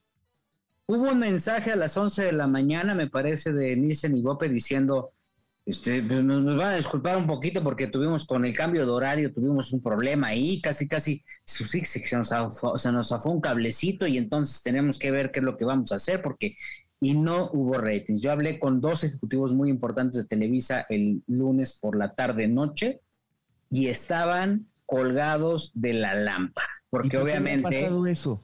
pues que ah, quién sabe, no, no, no, a- o sea, pública no hubo ninguna explicación, obviamente. Es más, este, en el segmento que hizo con Jesse Cervantes, hasta hablamos a Nielsen para ver si nos decían Bueno, algo. hablaste a Locatel, creo. O sea, Hablaba a Locatel O también. sea, pudo haber sido, pudo haber sido la misma familia Fernández que pidió que no sacaran el rating o Azteca. no, sa- no se sabe, no se sabe quién pero nunca había hacerlo, pasado. Pero nunca había pasado y me consta, y repito, yo hablé con dos ejecutivos importantes de Televisa que me externaron su, males- su molestia ante tal situación, porque obviamente, pues tú lo que quieres saber en un lanzamiento es cómo le vas a hacer, qué va a hacer, qué va reaccionando, cómo se va a mover, cómo se está moviendo la audiencia. Y sí, eh, eh, se hizo un global que suma 8 millones de telespectadores, que es un demonial. Ha es más o cambiado menos mucho el lo que, esquema. lo que en su momento ha tenido mm, eh, finales, por ejemplo, de quién es la máscara, eh, o en sus buenos tiempos, la última edición de La Voz en Televisa, tenían aproximadamente eso, ¿no? Entre 7 u 8 millones de espectadores con el Rich, que eran eh, en, en un terreno del 4 más, eh, era algo así como 4 millones, 3.6 a 4 millones de espectadores. Ahora, en términos de audiencia, en su momento ustedes recordarán, por ejemplo, La Fea Más Bella, pues es uno de los referentes de audiencia más este, altos, ¿no? Eh, eh, los récords eran impactantes, o el partido México-Alemania, me parece que en 2018 eh, también registró una audiencia muy sobresaliente, y creo que para los tiempos, los tiempos, para lo que se está viendo ahora, pues este, pues es, una audiencia verdaderamente alta, ¿no? ¿Dices de la colombiana o la, o la de Rocio Campo? La, la, fea más bella es este de Rocio La, de Rocio Campo, la mexicana. Fue Monterrey, ¿no? El final. No sé si Gil, tienes la audiencia de ayer, porque según yo, ayer eh, eh, la Rosa de Guadalupe está alta y luego viene un ligero descenso con el último rey y luego vuelve a subir con los ricos también lloran. No sé si tú me puedes confirmar el dato. Sí, La Rosa de Guadalupe ayer, no sé si estrenó capítulo, porque ya ves que cada que estrena capítulo La Rosa eh, es un rating alto. Eh, sin embargo, bueno, pues eh, ayer que fue, mm, ¿qué día fue ayer? Fue miércoles 16. Miércoles 16, mira, sí hay un crecimiento importante en, en La Rosa. Eh, que encierra en 3.437.000 y el último rey, el hijo del pueblo, empieza a construir en 2.953.000 hasta llegar a los 3, a, superar los 3 millones al final del programa, ¿no? Eh, las audiencias han estado bajas, pero han estado bajas los encendidos. Por ejemplo, eh, eh, los encendidos con el programa hoy, pues ha tenido una audiencia muy baja, ¿no? En comparación con, el millón de espectadores que regularmente tiene. Y bueno, pues esto también es un, esto influye en toda la estructura de la programación. Todo el universo de la televisión, sí. Justamente, este, por ejemplo, el programa hoy arrancó con 5.620 televisores encendidos que promediaron 787.000, ¿no? Que es un rating bajo. Este, pero obviamente por los encendidos, ¿no? Y conforme va avanzando el día, van, van prendiendo, va, van habiendo más encendidos, pero este, por alguna razón esa gente está en otro lado. No sé exactamente dónde esté.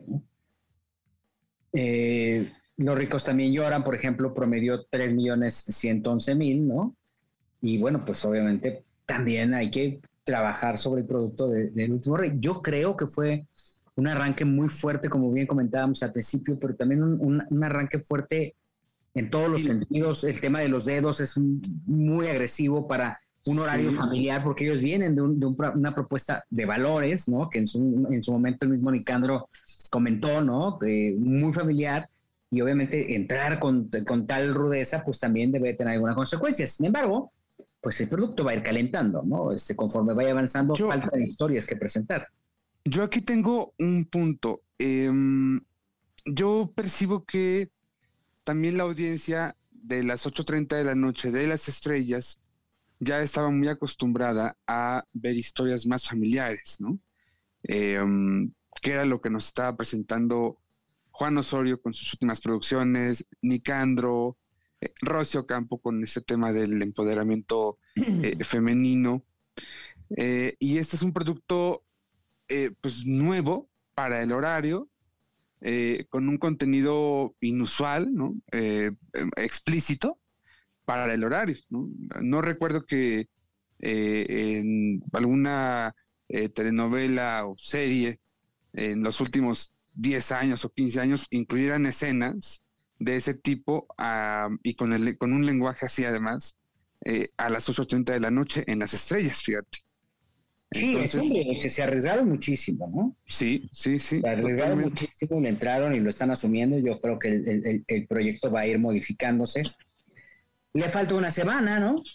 Entonces, este, están obligados a tener finales de viernes todos los días para fortalecer justamente pues, este, lo, que van construyendo en el transcurso de la semana.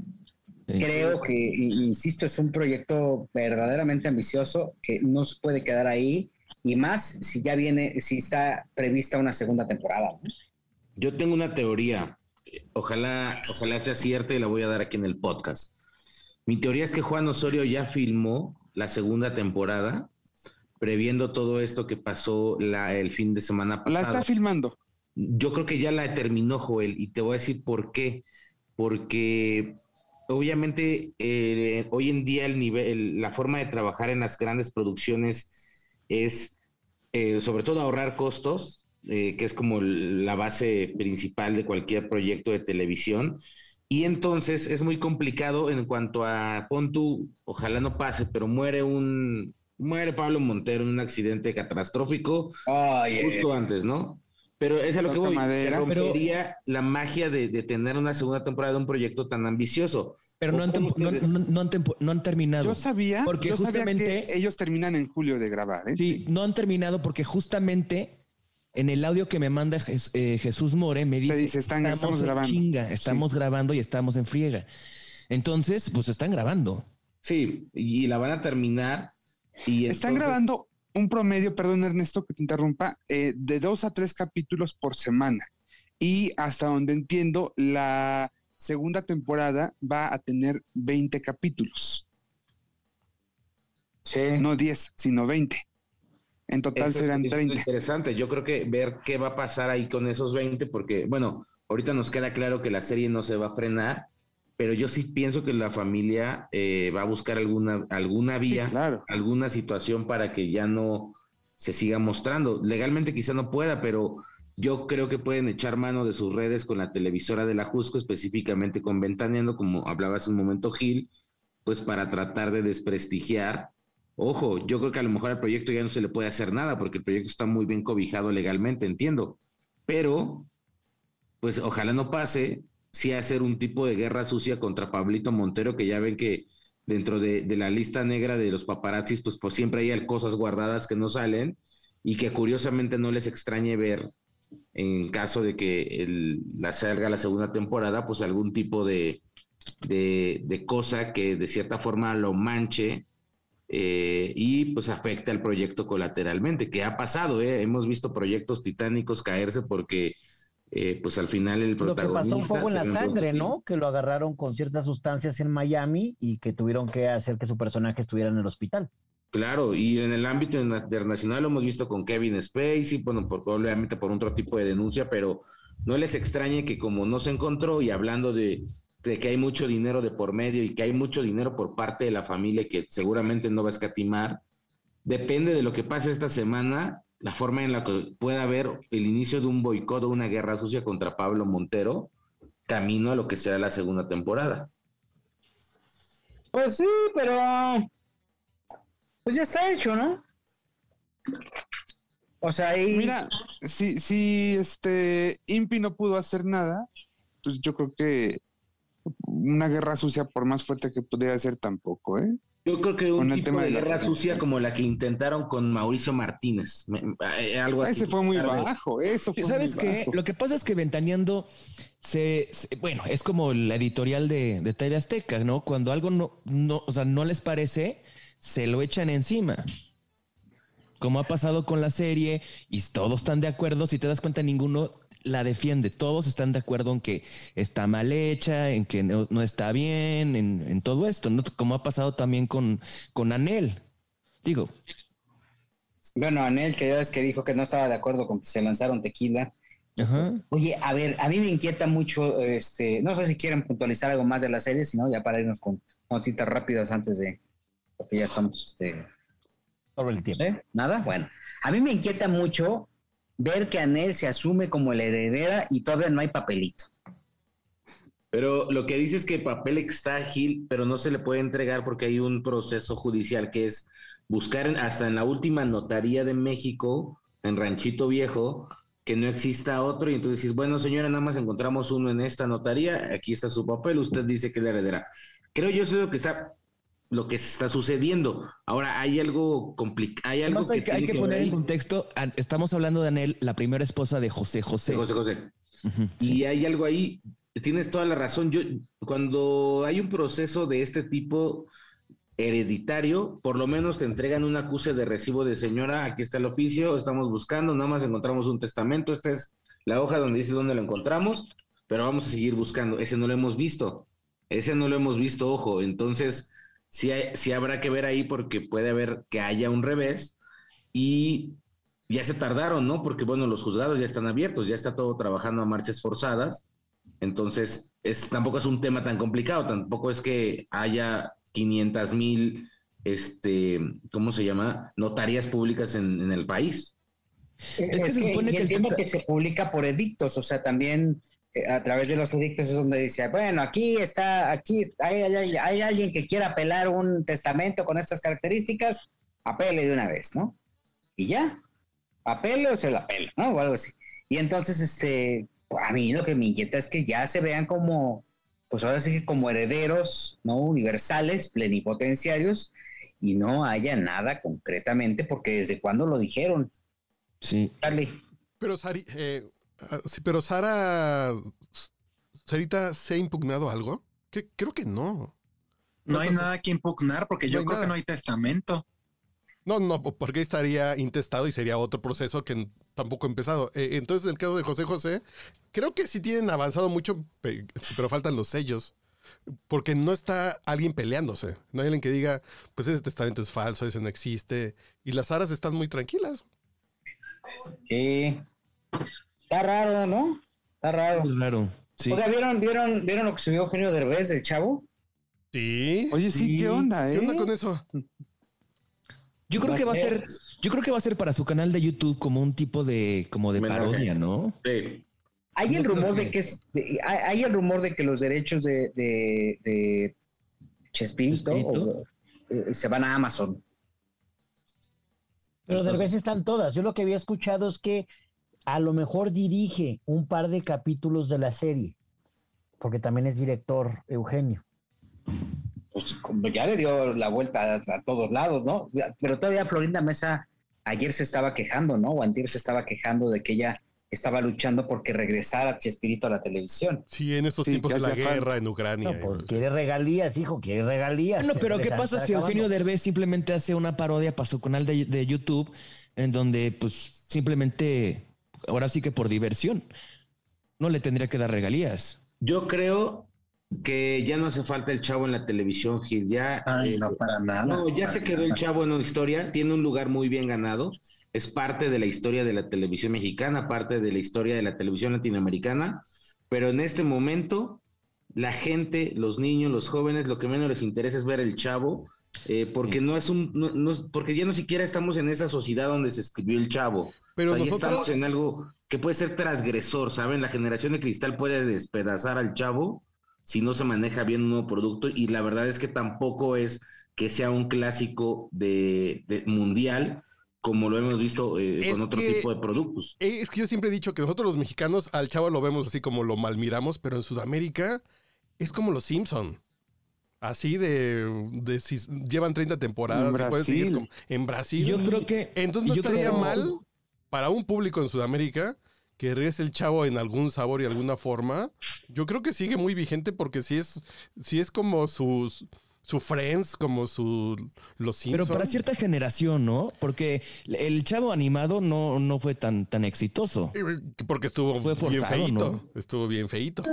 También les voy a decir una cosa, de en el caso del chavo, sí, tú tienes razón, pero hay varios videos que circularon, no nada más del chavo, sino de los personajes de Chespirito, donde uno se hizo muy famoso porque decía el doctor Chapatín que le gustaban y que le trajera dos de 15, o sea, algo así como que, que si le traía una mujer de 30, decía, no, mejor trágame dos de 15. Y entonces ya lo- me lo andaban cancelando ahí a, a Chespirito con ese tipo de cosas. Entonces yo creo que hab- habría que ver capítulo por capítulo y qué es lo políticamente correcto hoy en día. Uy, no, pues esas vamos, No, no, ya pues no ya- sería nada correcto. Ya guarden Rina, guarden. No, Angelitos Negros. No, pues ya está. Oigan, Mayara del barrio. compré toda ¿no? la colección de películas de James Bond, entonces dije, ah, voy a verlas en el orden, ¿no? Y en la primera película protagonizada por Sean Connery, lo primero que hace, él se sale de un albergue, lo primero que hace es nalguear a una fulana. Jalonea de las greñas a la otra y a la otra la besa. Dije, no, bueno, si esa película hubiera salido ahorita, y ahorita que voy como a la mitad, ves cómo va evolucionando el personaje en cuanto a que es más correcto. La película que voy ahorita ya no se besa con, con, porque se besaba con todas antes, ¿no? Y eso es lo que decía Ernesto, que la generación de cristal de repente ha hecho que, que se tome conciencia de muchas cosas. Y hoy va a ser mujer. que cancela. Y hoy va a Ahora ser va a mujer. ser mujer. Sí. Oye, ¿y qué pasó con Luis de Llano? ¿Ya no hubo comunicado? ¿Qué pasó, eh? Mm, mm, Fíjate, Nos quedamos hablé con- esperando. Hablé con él. tierra. Hablé con él. Aquí tengo un mensaje que no se los voy a leer, obviamente, por, pues, por respeto. Este, pero sí, está preparando algo para, para una respuesta. Sí, digo, a, a él le, le sirvió mucho este tema de, de don Vicente porque to- prácticamente todo, todo se, se volteó hacia allá, ¿no? Y la guerra en Ucrania, pues, Pero una ojalá nunca ya, ya un poco tardía, ¿no?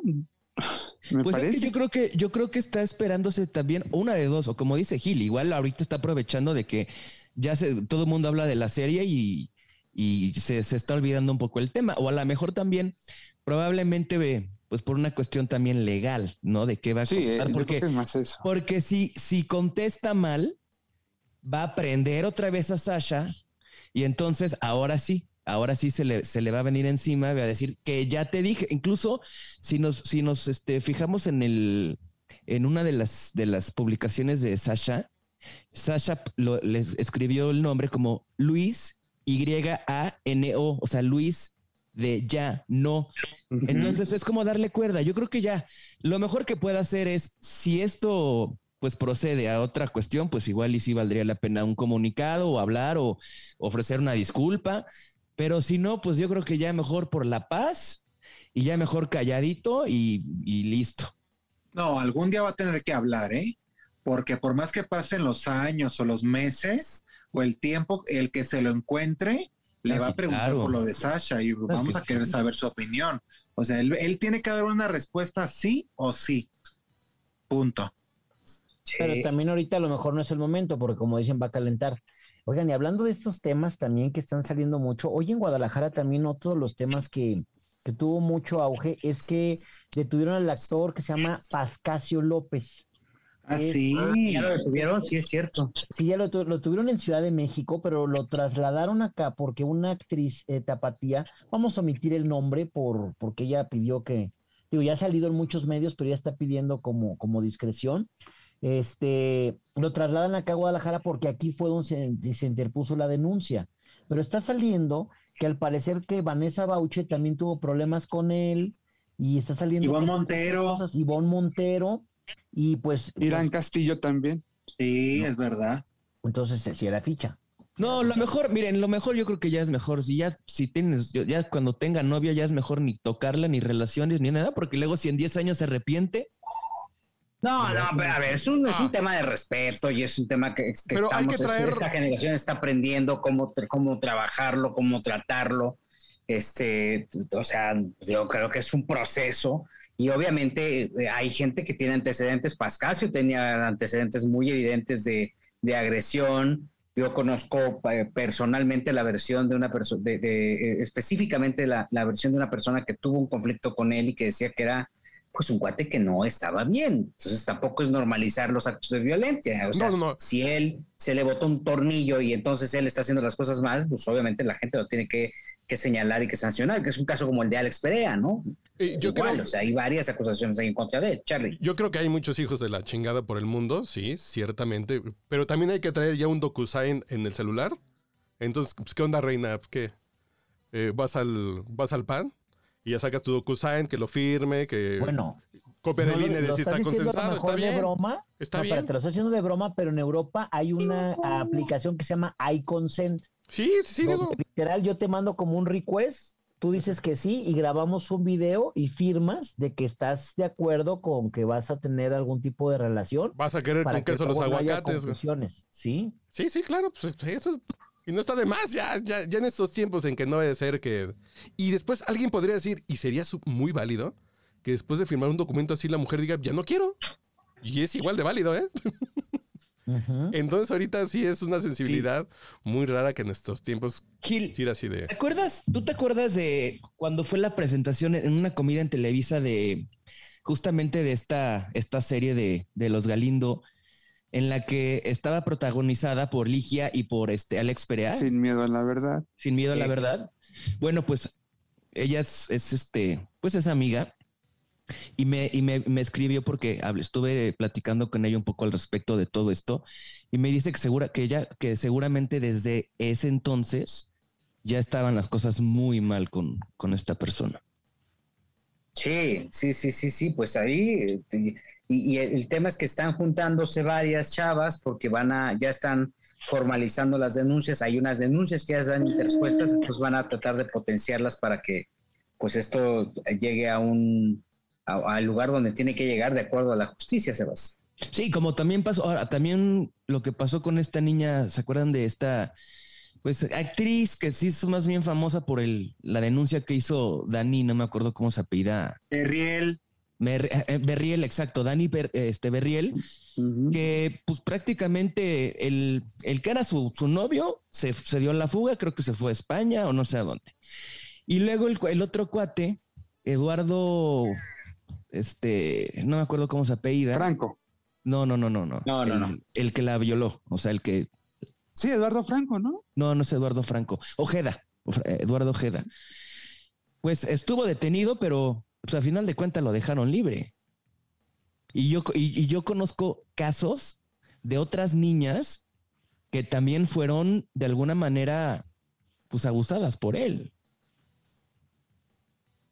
Pues sí, aquí el tema es fundamentarlo, ¿no? Y, y- y de alguna forma lo que pasó es que entiendo que, que esto sucedió en Guerrero, ¿no? Y que aparentemente se movieron ciertos intereses que fueron los que ayudaron a que él pudiera obtener su libertad, ¿no?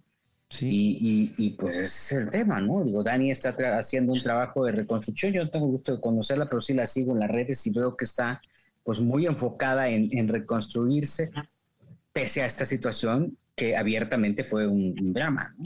Claro. Oiga, No, y- dos, dos temas antes. Quiero hacer un paréntesis porque ya saben que este fin de semana es el Vive Latino, ¿no?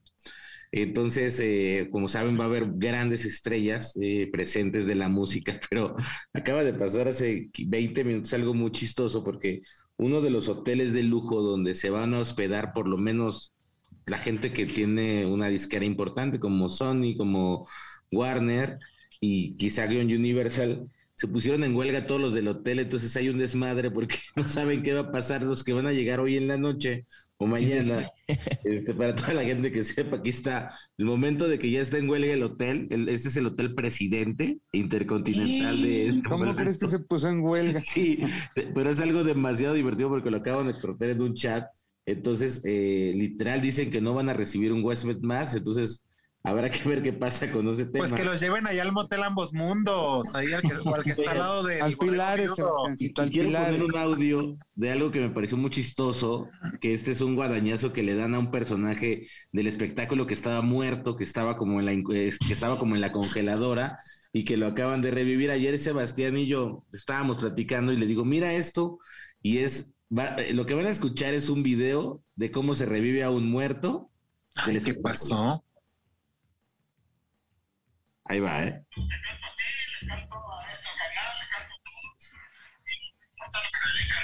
mi trabajo es cantar. Me impresiona el respeto que le tienen a mi esposa ustedes, especialmente a las mujeres. O sea, es un respeto, me impresiona el respeto que se tienen ustedes entre mujeres, la verdad. Lupillo Rivera. Ahí va, ¿eh? Este es un video que salió de Lupillo publicado en un programa de televisión.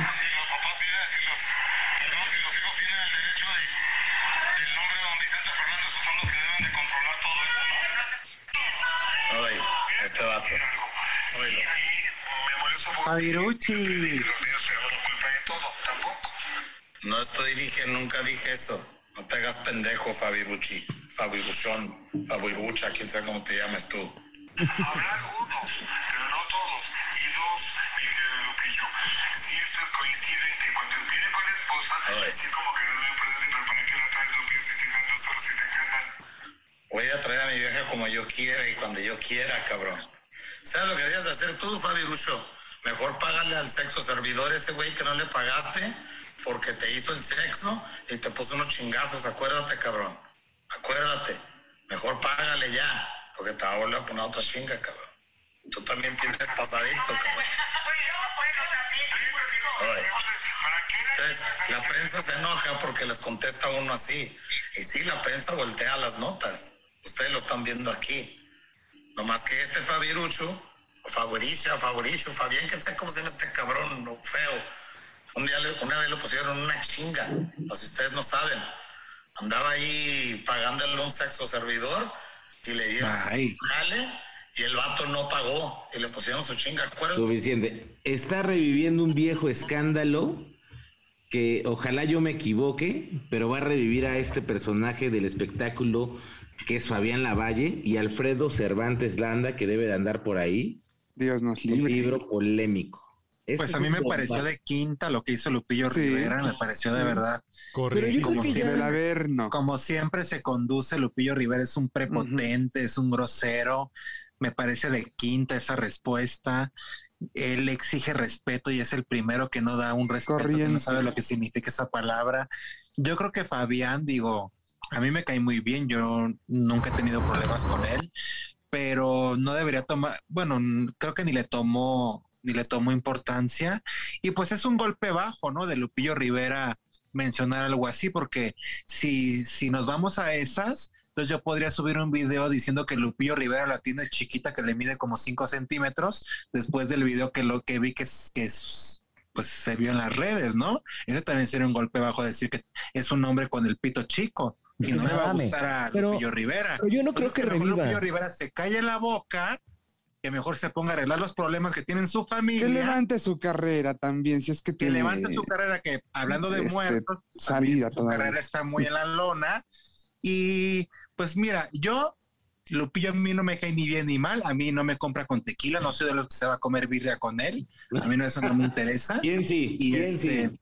¿Quién? Pues ya sabes quién. ¿Quién? Nombre. Luego diremos, luego Nombres, diremos No, nombres, nombres. dilo de una vez, porque yo no, No, sé quién no, es. no. ah, se te frunce. No, no, Sí, no. da- No, no, no, no. Pero es yo a lo que voy, a lo El que de voy, los así 5 como- centímetros, no es cierto. así como Buitrón, así como Buitrón se viene aquí a querer ridiculizar a Fabián Lavalle con este video presentándolo, porque ese es tu, tu propósito, te conozco perfectamente, mejor también deberías de decir y sacar el video donde Lupillo se le ve el pitito así chiquito, que se le ve como el, síndrome de pena infantil, y eso no le va a gustar a Lupillo que lo digamos, ¿verdad? No. Pero yo no creo que yo no creo que reviva, o sea, esto el, el- el- yo creo Ay, que el claro tema que es de no, ¿a quién el tema de Fabián eso? Lavalle, ¿a quién le importa? Es como decir, oye, Carmen Campuzano anduvo con Andrés García. A estas alturas de la vida, la gente, yo, yo- o sea, yo creo que le da igual. Y aparte, si Fabirucci paga para que se lo echen, pues muy su dinero, pues qué. No, Ahora pero el problema resulta es que no pagó. lo vamos a criticar. Pero no pagó. Bueno, ¿y a ti qué? Es tu cuenta, es tu guardadito azteca. Pero no es motivo de burla. es- penoso que le es pasó como- a Es un Fabián golpe bajo. no es, es motivo como- de burla. Y además es revivir, o- es como revivir el video donde Jenny tiene relaciones con alguien. Claro. Y O sea, es exactamente igual de burdo, ¿no? Eso es igual de, igual de Sí. personal, igual de íntimo y sacar ese tema y decir, ah, pues sí, pues tu hermana hizo esto, ¿no? O sea, Es yo creo Igual de podrido. El Lo que hizo Lupillo es- Rivera es homofóbico No. en una época donde cada vez hay más crímenes de odio. Entonces Lupillo Rivera debería mejor de cuidar la boca que tiene, que tiene la boca muy larga, porque Que su misma lengua cerebro, va a ser lo- la que lo va a, a fregar a él. Yo estoy en shock. Yo estoy en shock.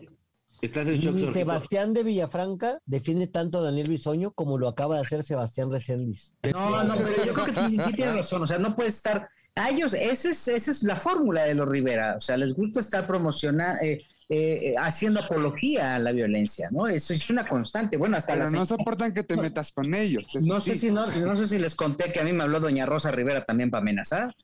Ah, y a mí sí me cantó el tiro directo y me dijo, no, y es que lo voy a mandar porque usted le compró la exclusiva a Chiquis. Y yo, señora, yo ni dinero tengo. No, cómo no, ustedes pagan, porque a mí me dijo, así, eh, tal cual, me dijo. A mí Arturo Rivera me dijo, esto, señor Arturo Rivera se murió hace cuántos años.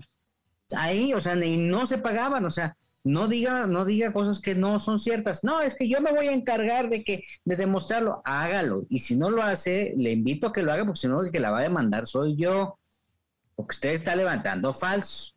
Y ya desde ahí no volví a hablar con, no volví a hablar con Doña Rosa. Ya después vi la serie de eh, tonterías que dicen en su canal, pero pues ya es de los Rivera. Entonces ya, ¿qué puedes esperar? Sí. ¿no? Es como pedir en ciertas conferencias de prensa que hablen cosas que, uno quiere escuchar, ¿no? Pues no, aquí no, aquí esto es lo- así se mueven. Insisto, yo creo que, que también este, tiene que respetar, Lupillo, esta, esta condición y hacer esta confrontación es infantil, es estúpida, es sin elementos, ¿no? Pues se va a la ofensa, en lugar de tener una confrontación intelectual, que bueno, ya es pedirle peras al olmo, ¿no? Creo que es innecesario y creo que... ¿Sabes qué? Creo yo que esta, esta bronca, no creo, esta bronca viene desde la entonces. Acuérdate tú que cuando Jenny Rivera se hace famosa, eh, quien la presenta con los de la Qué Buena es Lupillo Rivera. En ese entonces estaba al aire con todo y la oreja, con todo cuando Fabián Lavalle, antes de que, bueno, se hiciera esta guerra sucia, eh, para destruirlo. Yo recuerdo que antes de que pasara el Fabiruchazo, o en ese entonces, la orden fue todo lo que tenga de Fabián, 24 horas guardias afuera de su casa para que donde se mueva hay que documentarlo. Y esta guerra viene porque tienen un pedo desde hace más de 15 años de ese entonces. Y lo que le encendió a Lupillo, porque después yo le marqué al asistente de Lupillo, es que hayan metido a su esposa. Obviamente no se justifica. Quiero dar, le doy la razón a Sebastián por un lado, porque sí es un ataque homófobo. Le doy la razón, tam- me quedo a la mitad de Lupillo porque está defendiendo a su esposa. Considero también que es muy prepotente, considero también que los Rivera son prepotentes, pero yo creo que esas, vie- esas viejas rencillas que no se sanan en el espectáculo dan cabida a esto, ¿no? Porque... Pero tendría que haber dicho eso. Oye, el señor se metió con mi esposa. Y para defender a mi esposa estoy yo. Esa precisión de- la, la hace un hombre, no la hace un macho. La hace un hombre, un compañero de, de vida de alguien. Pero empezar a decir, nah, y es que el chichifo, o el, el- el- el- el- el no sé qué, y le pagó. Y, pues todo eso que eso es burdo, ¿no? Además fue una tragedia, por poco le cuesta la vida, ¿no? Pero estamos Entonces, esperando no te que puedes se... burlar de una situación que, que, que trae un acto de violencia alrededor. Ahora también, eh, lo dicen los Rivera. Exactamente. Estamos esperando que se conduzcan como los duques de Windsor o como los Kennedy. Pues, son los Rivera, no mamen. Así, Di que no escupió después de decirlo, que dijo... Y escupió después. güey. Es- Ya. Es Lupillo. Es Lupillo. Pero bueno, ¿algo más que quieran agregar, jóvenes? Lo de la...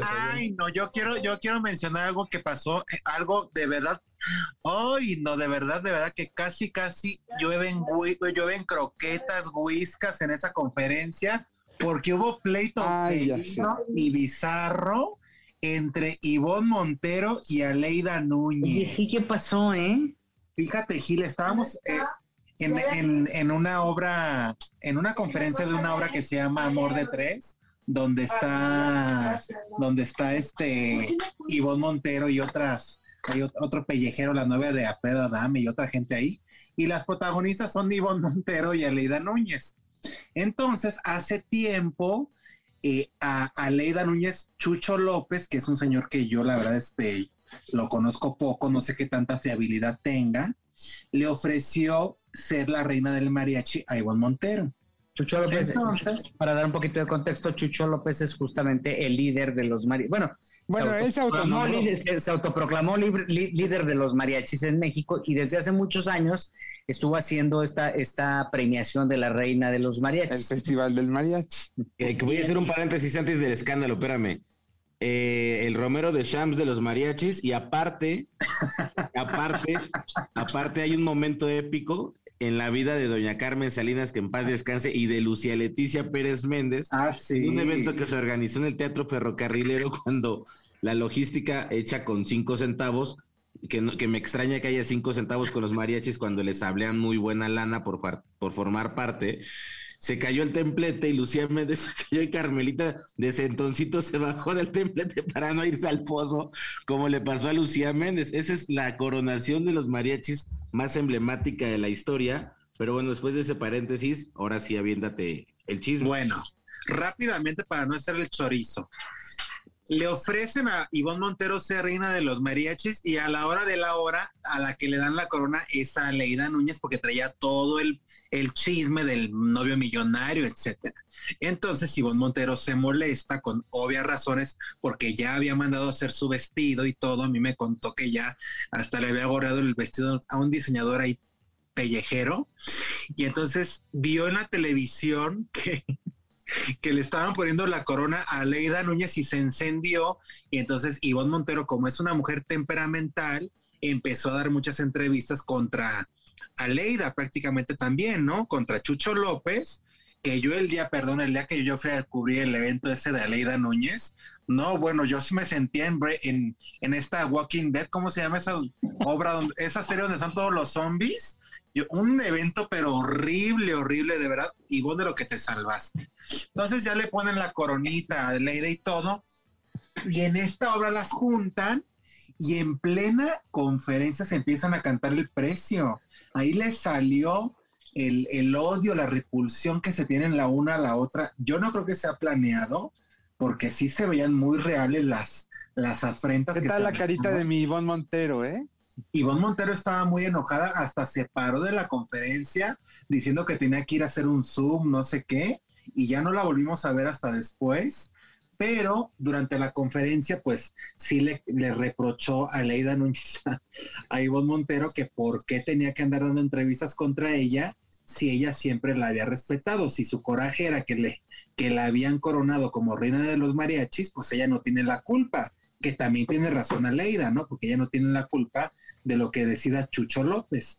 Pero estuvo muy fuerte, me recordó a la conferencia del botellazo de Adame. Yo sentía que en cualquier momento ahí le iba a soltar el jalón de greñas a Ivonne Montero y le iba a arrancar el, las liendres a Leida Núñez. Oye, pero ya tenían este, este tiro, ya estaba cantado, porque yo estoy viendo en, en Ernesto Huitrón News una nota del 21 de noviembre del año pasado en donde esta Aleida estaba aclarando que tenía un pleito con, con, eh, con Ivonne Montero, ¿no, Ernesto? Sí, sí, sí. Sí, ya tenían, ya tenían una bronca y, y como dice Sebastián, eh, yo, yo, yo le pregunto, yo, yo, yo, yo justo pensé que era una bronca de armada por Aleida Núñez, por la mente maquiavélica de, de Virginia López, López. está manejando su- sus relaciones públicas y la está, la está convirtiendo en la nueva Wanda Zeus, la princesa Yamal o Rosy Mendoza, pero, pero sí, ya traen una bronca, como dice Sebastián de eso, y y cuando me contó que tengo que se armó, dije, ¿cómo crees? Me extrañó porque Ivonne es una mujer muy respetuosa.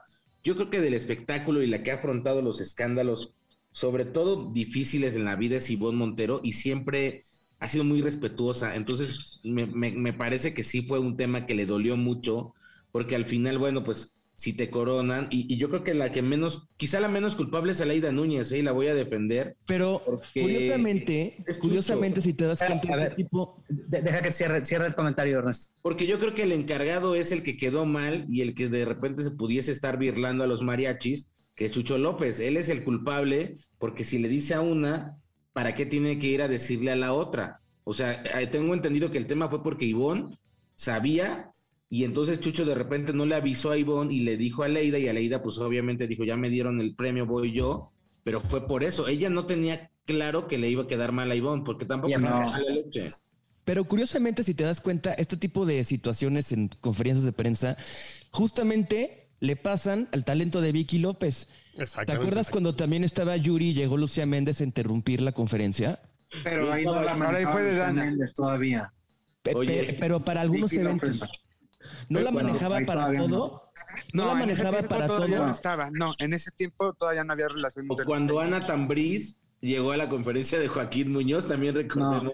Aquí lo Ay, que no, pasó, bueno. aquí lo que pasó realmente fue que este tipejo, este señor que yo no sé quién se hace Chucho López, que de verdad es un poco caballero, le faltan tamaños, porque le ofreció el, la corona del, ¿qué digo? Peleate por un Oscar, ¿no? No te pelees por la corona de la reina de los mariachis. Este, le ofreció la corona primero a Ivonne Montero. Luego, cuando vio que jalaba más reflectores a Leida, le endulzó el oído a Leida y a Leida aceptó. Y después le dijo a Ivonne Montero que no, que ella iba a ser la madre, la madrina de Aleida Núñez. O sea, ya a mi, a mi querida Ivonne Montero, pues pensaron que era Raquel Olmedo, ¿quién para ser madrina de, de, de Aleida Núñez? Y eso fue lo que enchiló a, a Ivonne, con toda razón. Oye, Pero- pero ¿por qué Ivonne no se fue ya? ¿Sabe qué, señor? Gracias. También para qué va a ser el ridículo la Porque otra. querías un coronita. Acuérdate que les, les pegas en el ego y Pero, saltan las fieras. ¿eh? Pero, reina de los mariachis Ángel Aguilar, ¿no? pues sí. O sea, ¿no? O sea, Pero a ver, Ay, por ejemplo, Las dos canta. no Por canta. ejemplo, Bueno, pero lo peor es que Aleida creo que fue la tercera vez que recibió la corona, ¿no? Que, Sí. Pero- Aleida- sé que Aleida es amiga de Chucho López, o sea, Chucho la, la conoció desde que Aleida llegó de Guanajuato, ¿de dónde es ella? Sí, De- sí. ¿Y a todo esto les pagan por hacer eso? A ley de No, de nada, de nada. México. No, pero por es un ejemplo, favor que se le hace. podría tener la firma de la casa de Vicky López. Podría ser, pero no son tan buenas actrices ninguna de las dos, entonces creo que sí fue real. güey. No, Ahora, sí lo mejor de todo para es que no la son tan nota, buenas. la nota abrió los tres programas. ¿eh? Y se habló de ellas. Pues sí. Sí, por supuesto. Pero Oigan, qué horror. Hablando de esto, eh, del tema, fíjense que platiqué con doña Raquel Olmedo ahorita que Sebastián le ¿Cómo está eh, Raquelita? Olmedo? Ay, la No saben amo. el momento tan, tan emotivo que tuve la presencia, la, la fortuna de vivir con doña Raquel, porque recordarán que el año pasado estuvo internada y a punto de morir por COVID, ¿no? Ya ven que hay Sí. gente que dice que no existe el COVID. Bueno, doña Raquel estuvo muy mal. Y la única, bueno, poner el contexto, la, la doña Raquel Olmedo, cubana, una de, pues una actriz, una primera actriz que ha participado en proyectos muy importantes de televisión y de teatro. Yo creo que es uno de esos pilares del teatro mexicano que ha hecho papeles como La Casa de Bernarda Alba, me, me acuerdo yo hace mucho tiempo. Y Raquel Olmedo, pues eh, hace muchos años falleció su mamá, vive sola, pero quien la rescata para llevarla al hospital es Isaura Espinosa, que es de repente por quien nos enteramos hace algunos meses del año pasado que estaba muy mal. Mucha gente la daba por muerta, de repente pues pasó el tiempo y doña Raquel regresó porque afortunadamente después de salvarse eh, le, hicieron un ofrecimiento, fue a, a firmar un contrato al, sexto piso en Televisa para ver una historia en la que la van a... Yo, pero yo creo que es la nueva novela de Giselle González, la que está en- empezando, donde podría tener un personaje, donde va a tener un personaje. Y doña Raquel eh, me estaba contando que las secuelas que le dejó el COVID es pérdida de memoria, así como un tipo de amnesia, ¿no? Que incluso ella llegó a un punto donde estaba esperando a su mamá y se preocupó y casi, casi levanta una denuncia y resulta que su mamá, pues lamentablemente había muerto hace muchos años, ¿no? Pero a lo que voy con doña Raquel, que, que, que- que tuve, tuve la fortuna y, y me- nos quedamos de tomar un café, es que lo que está haciendo es en una libreta escribir su día a día, un tipo diario, para poder evitar esta secuela del COVID. Pero está muy bien. Rubén Lara me contó que también posiblemente se acerque a ella para pues regresarla al trabajo. Y me da gusto por ella porque son de esas actrices como lo, lo vemos con doña Angélica Aragón, con un peso escénico. Eh, no es de estas protagonistas, pero sí es de estas villanas, sí es de estas mujeres fuertes. Poco valorada Raquel Olmedo. Sí, ¿eh? yo creo que es poco valorada. Y cantante persona- también, Y cantante. como cantante. Además. Sí, sí, sí. Entonces, pues bien por doña Raquel, porque la verdad es que eh, en el momento en que yo estaba platicando con ella, llegó Isaura Espinosa, se puso a llorar. Se pusieron a llorar las dos enfrente de mí, eh, porque Isaura no podía creer lo repuesta que está doña Raquel Olmedo después de superar la muerte, porque Raquel me, me dice que vio la muerte y ella ya pensó que se Es iba que, a ir con su mamá. Eh, dime algo, Ernesto. Eh, Doña Raquel traía problemas pulmonares. Sí, es que recuerda que el COVID le dejó esa secuela, pero la peor de todas fue que ella, ella está sola, entonces no había quien se hiciera cargo. Y los que se hicieron cargo, aparte de Isaura Espinosa, fueron los doctores del hospital, que de hecho no me quiso decir el nombre, quienes la cuidaron e incluso le han estado echando sus vueltecitas y quienes están dándole el seguimiento pero doña Raquel está muy bien. Lo que yo pude platicar con ella, la vi repuesta, lista para trabajar. Obviamente sí le pegó mucho, está, está más delgada, se ve un poquito, pues obviamente con, con- con esta parte del estrés y de, de todo lo que vivió como más demacrada, pero con muchas ganas y estaba muy emocionada porque le hicieron ese llamado del sexto piso para ofrecerle un personaje. eh, y me da gusto por ella. Ojalá que voy a, voy a intentar de que de tener un, un audio de alguna entrevista el- la próxima semana de ella para que nos cuente de viva voz de qué se puede tratar el proyecto, pero, pero ahí va, ¿no? Historias también buenas del espectáculo, porque además yo recuerdo, no recuerdo yo un escándalo que haya tenido que ver con Raquel Olmedo, ni un chisme, Nunca. ni un escándalo, nada, ¿eh? Es eh, otra generación de artistas. ¿no? Eh, sabía perfectamente, sabe perfectamente eh, lo que es el respeto a la carrera, el respeto al público. Tiene una persona- personalidad, perdón, muy intensa, fuerte, sí, em, eh, imponente. No es una mujer que se quede callada cuando algo no le gusta, pero al mismo tiempo es una mujer muy prudente y te digo, muy respetuosa de su propia carrera y de sus compañeros. Sí, personajazo, ¿no? Tremenda, tremenda. Personajazo. Bueno, pues ya nos vamos. Ya nos vamos. Estuvimos con ustedes desde Guadalajara, Jalisco, el señor Jorge Soltero. Como siempre, un placer, señores. Nos escuchamos la próxima semana. La estrella, una estrella más de las estrellas, Sebastián Recén. Los amo, nos escuchamos aquí próximamente con más veneno y ponzoña. El señor Sebastián de Villafranca. Que pasen un excelente día, cuídense, no se confíen porque el COVID sigue. Ernesto Buitrón. Cuídense mucho y, y pónganle mucha atención a la serie de Vicente porque acaba de salir otro comunicado hace unos minutos eh, de los amparos. Ya está bien duro eso porque entre comunicado y comunicado ya me perdí de qué es lo que están haciendo, pero ya nomás nos faltan seis capítulos con el del viernes. Esperemos llegar al, al décimo y estar haciendo un resumen de esto. Ernesto Buitrón de Olmedo. Carlos H. Mendoza. Señor, es un gusto y yo voy a seguir pendiente de la serie de, de Vicente para seguir odiando a Gerardo Fernández. Y, y quería aprovechar para decir que hoy tuvo su última quimio Verónica Tucent. Entonces, ¿Sí? es una razón de Qué maravilla. alegría extra. Sí, sí, sí. Hoy, hoy- Totalmente. hoy ya tuvo la última. El, el- el- el- ma- mañana es, pues obviamente lo que ella comenta es que regularmente a los jueves, cada que tenía esta, la, la quimio, el viernes lo tomaba porque dicen que la recuperación es muy, muy, muy compleja. Desde acá le mandamos un abrazo muy fuerte a la querida Verónica. Joel Farrilli. Eh, pues nada, pasen bonita semana, por favor, cuídense y a mi personita, abrazos y besos, que ahora está mucho tiempo en el aeropuerto de guardia. Bueno, pues abrazos y besos para todo el aeropuerto. También. Duda. ¿Quién es tu personita? Ah, Por ahí anda mi personita, luego te digo. Duda ¿Alan? rápida. ¿Alancito? No, no, no, Alan no, Moya, nada, el nada. manager de New York. Ay, rápida, jóvenes. No, No.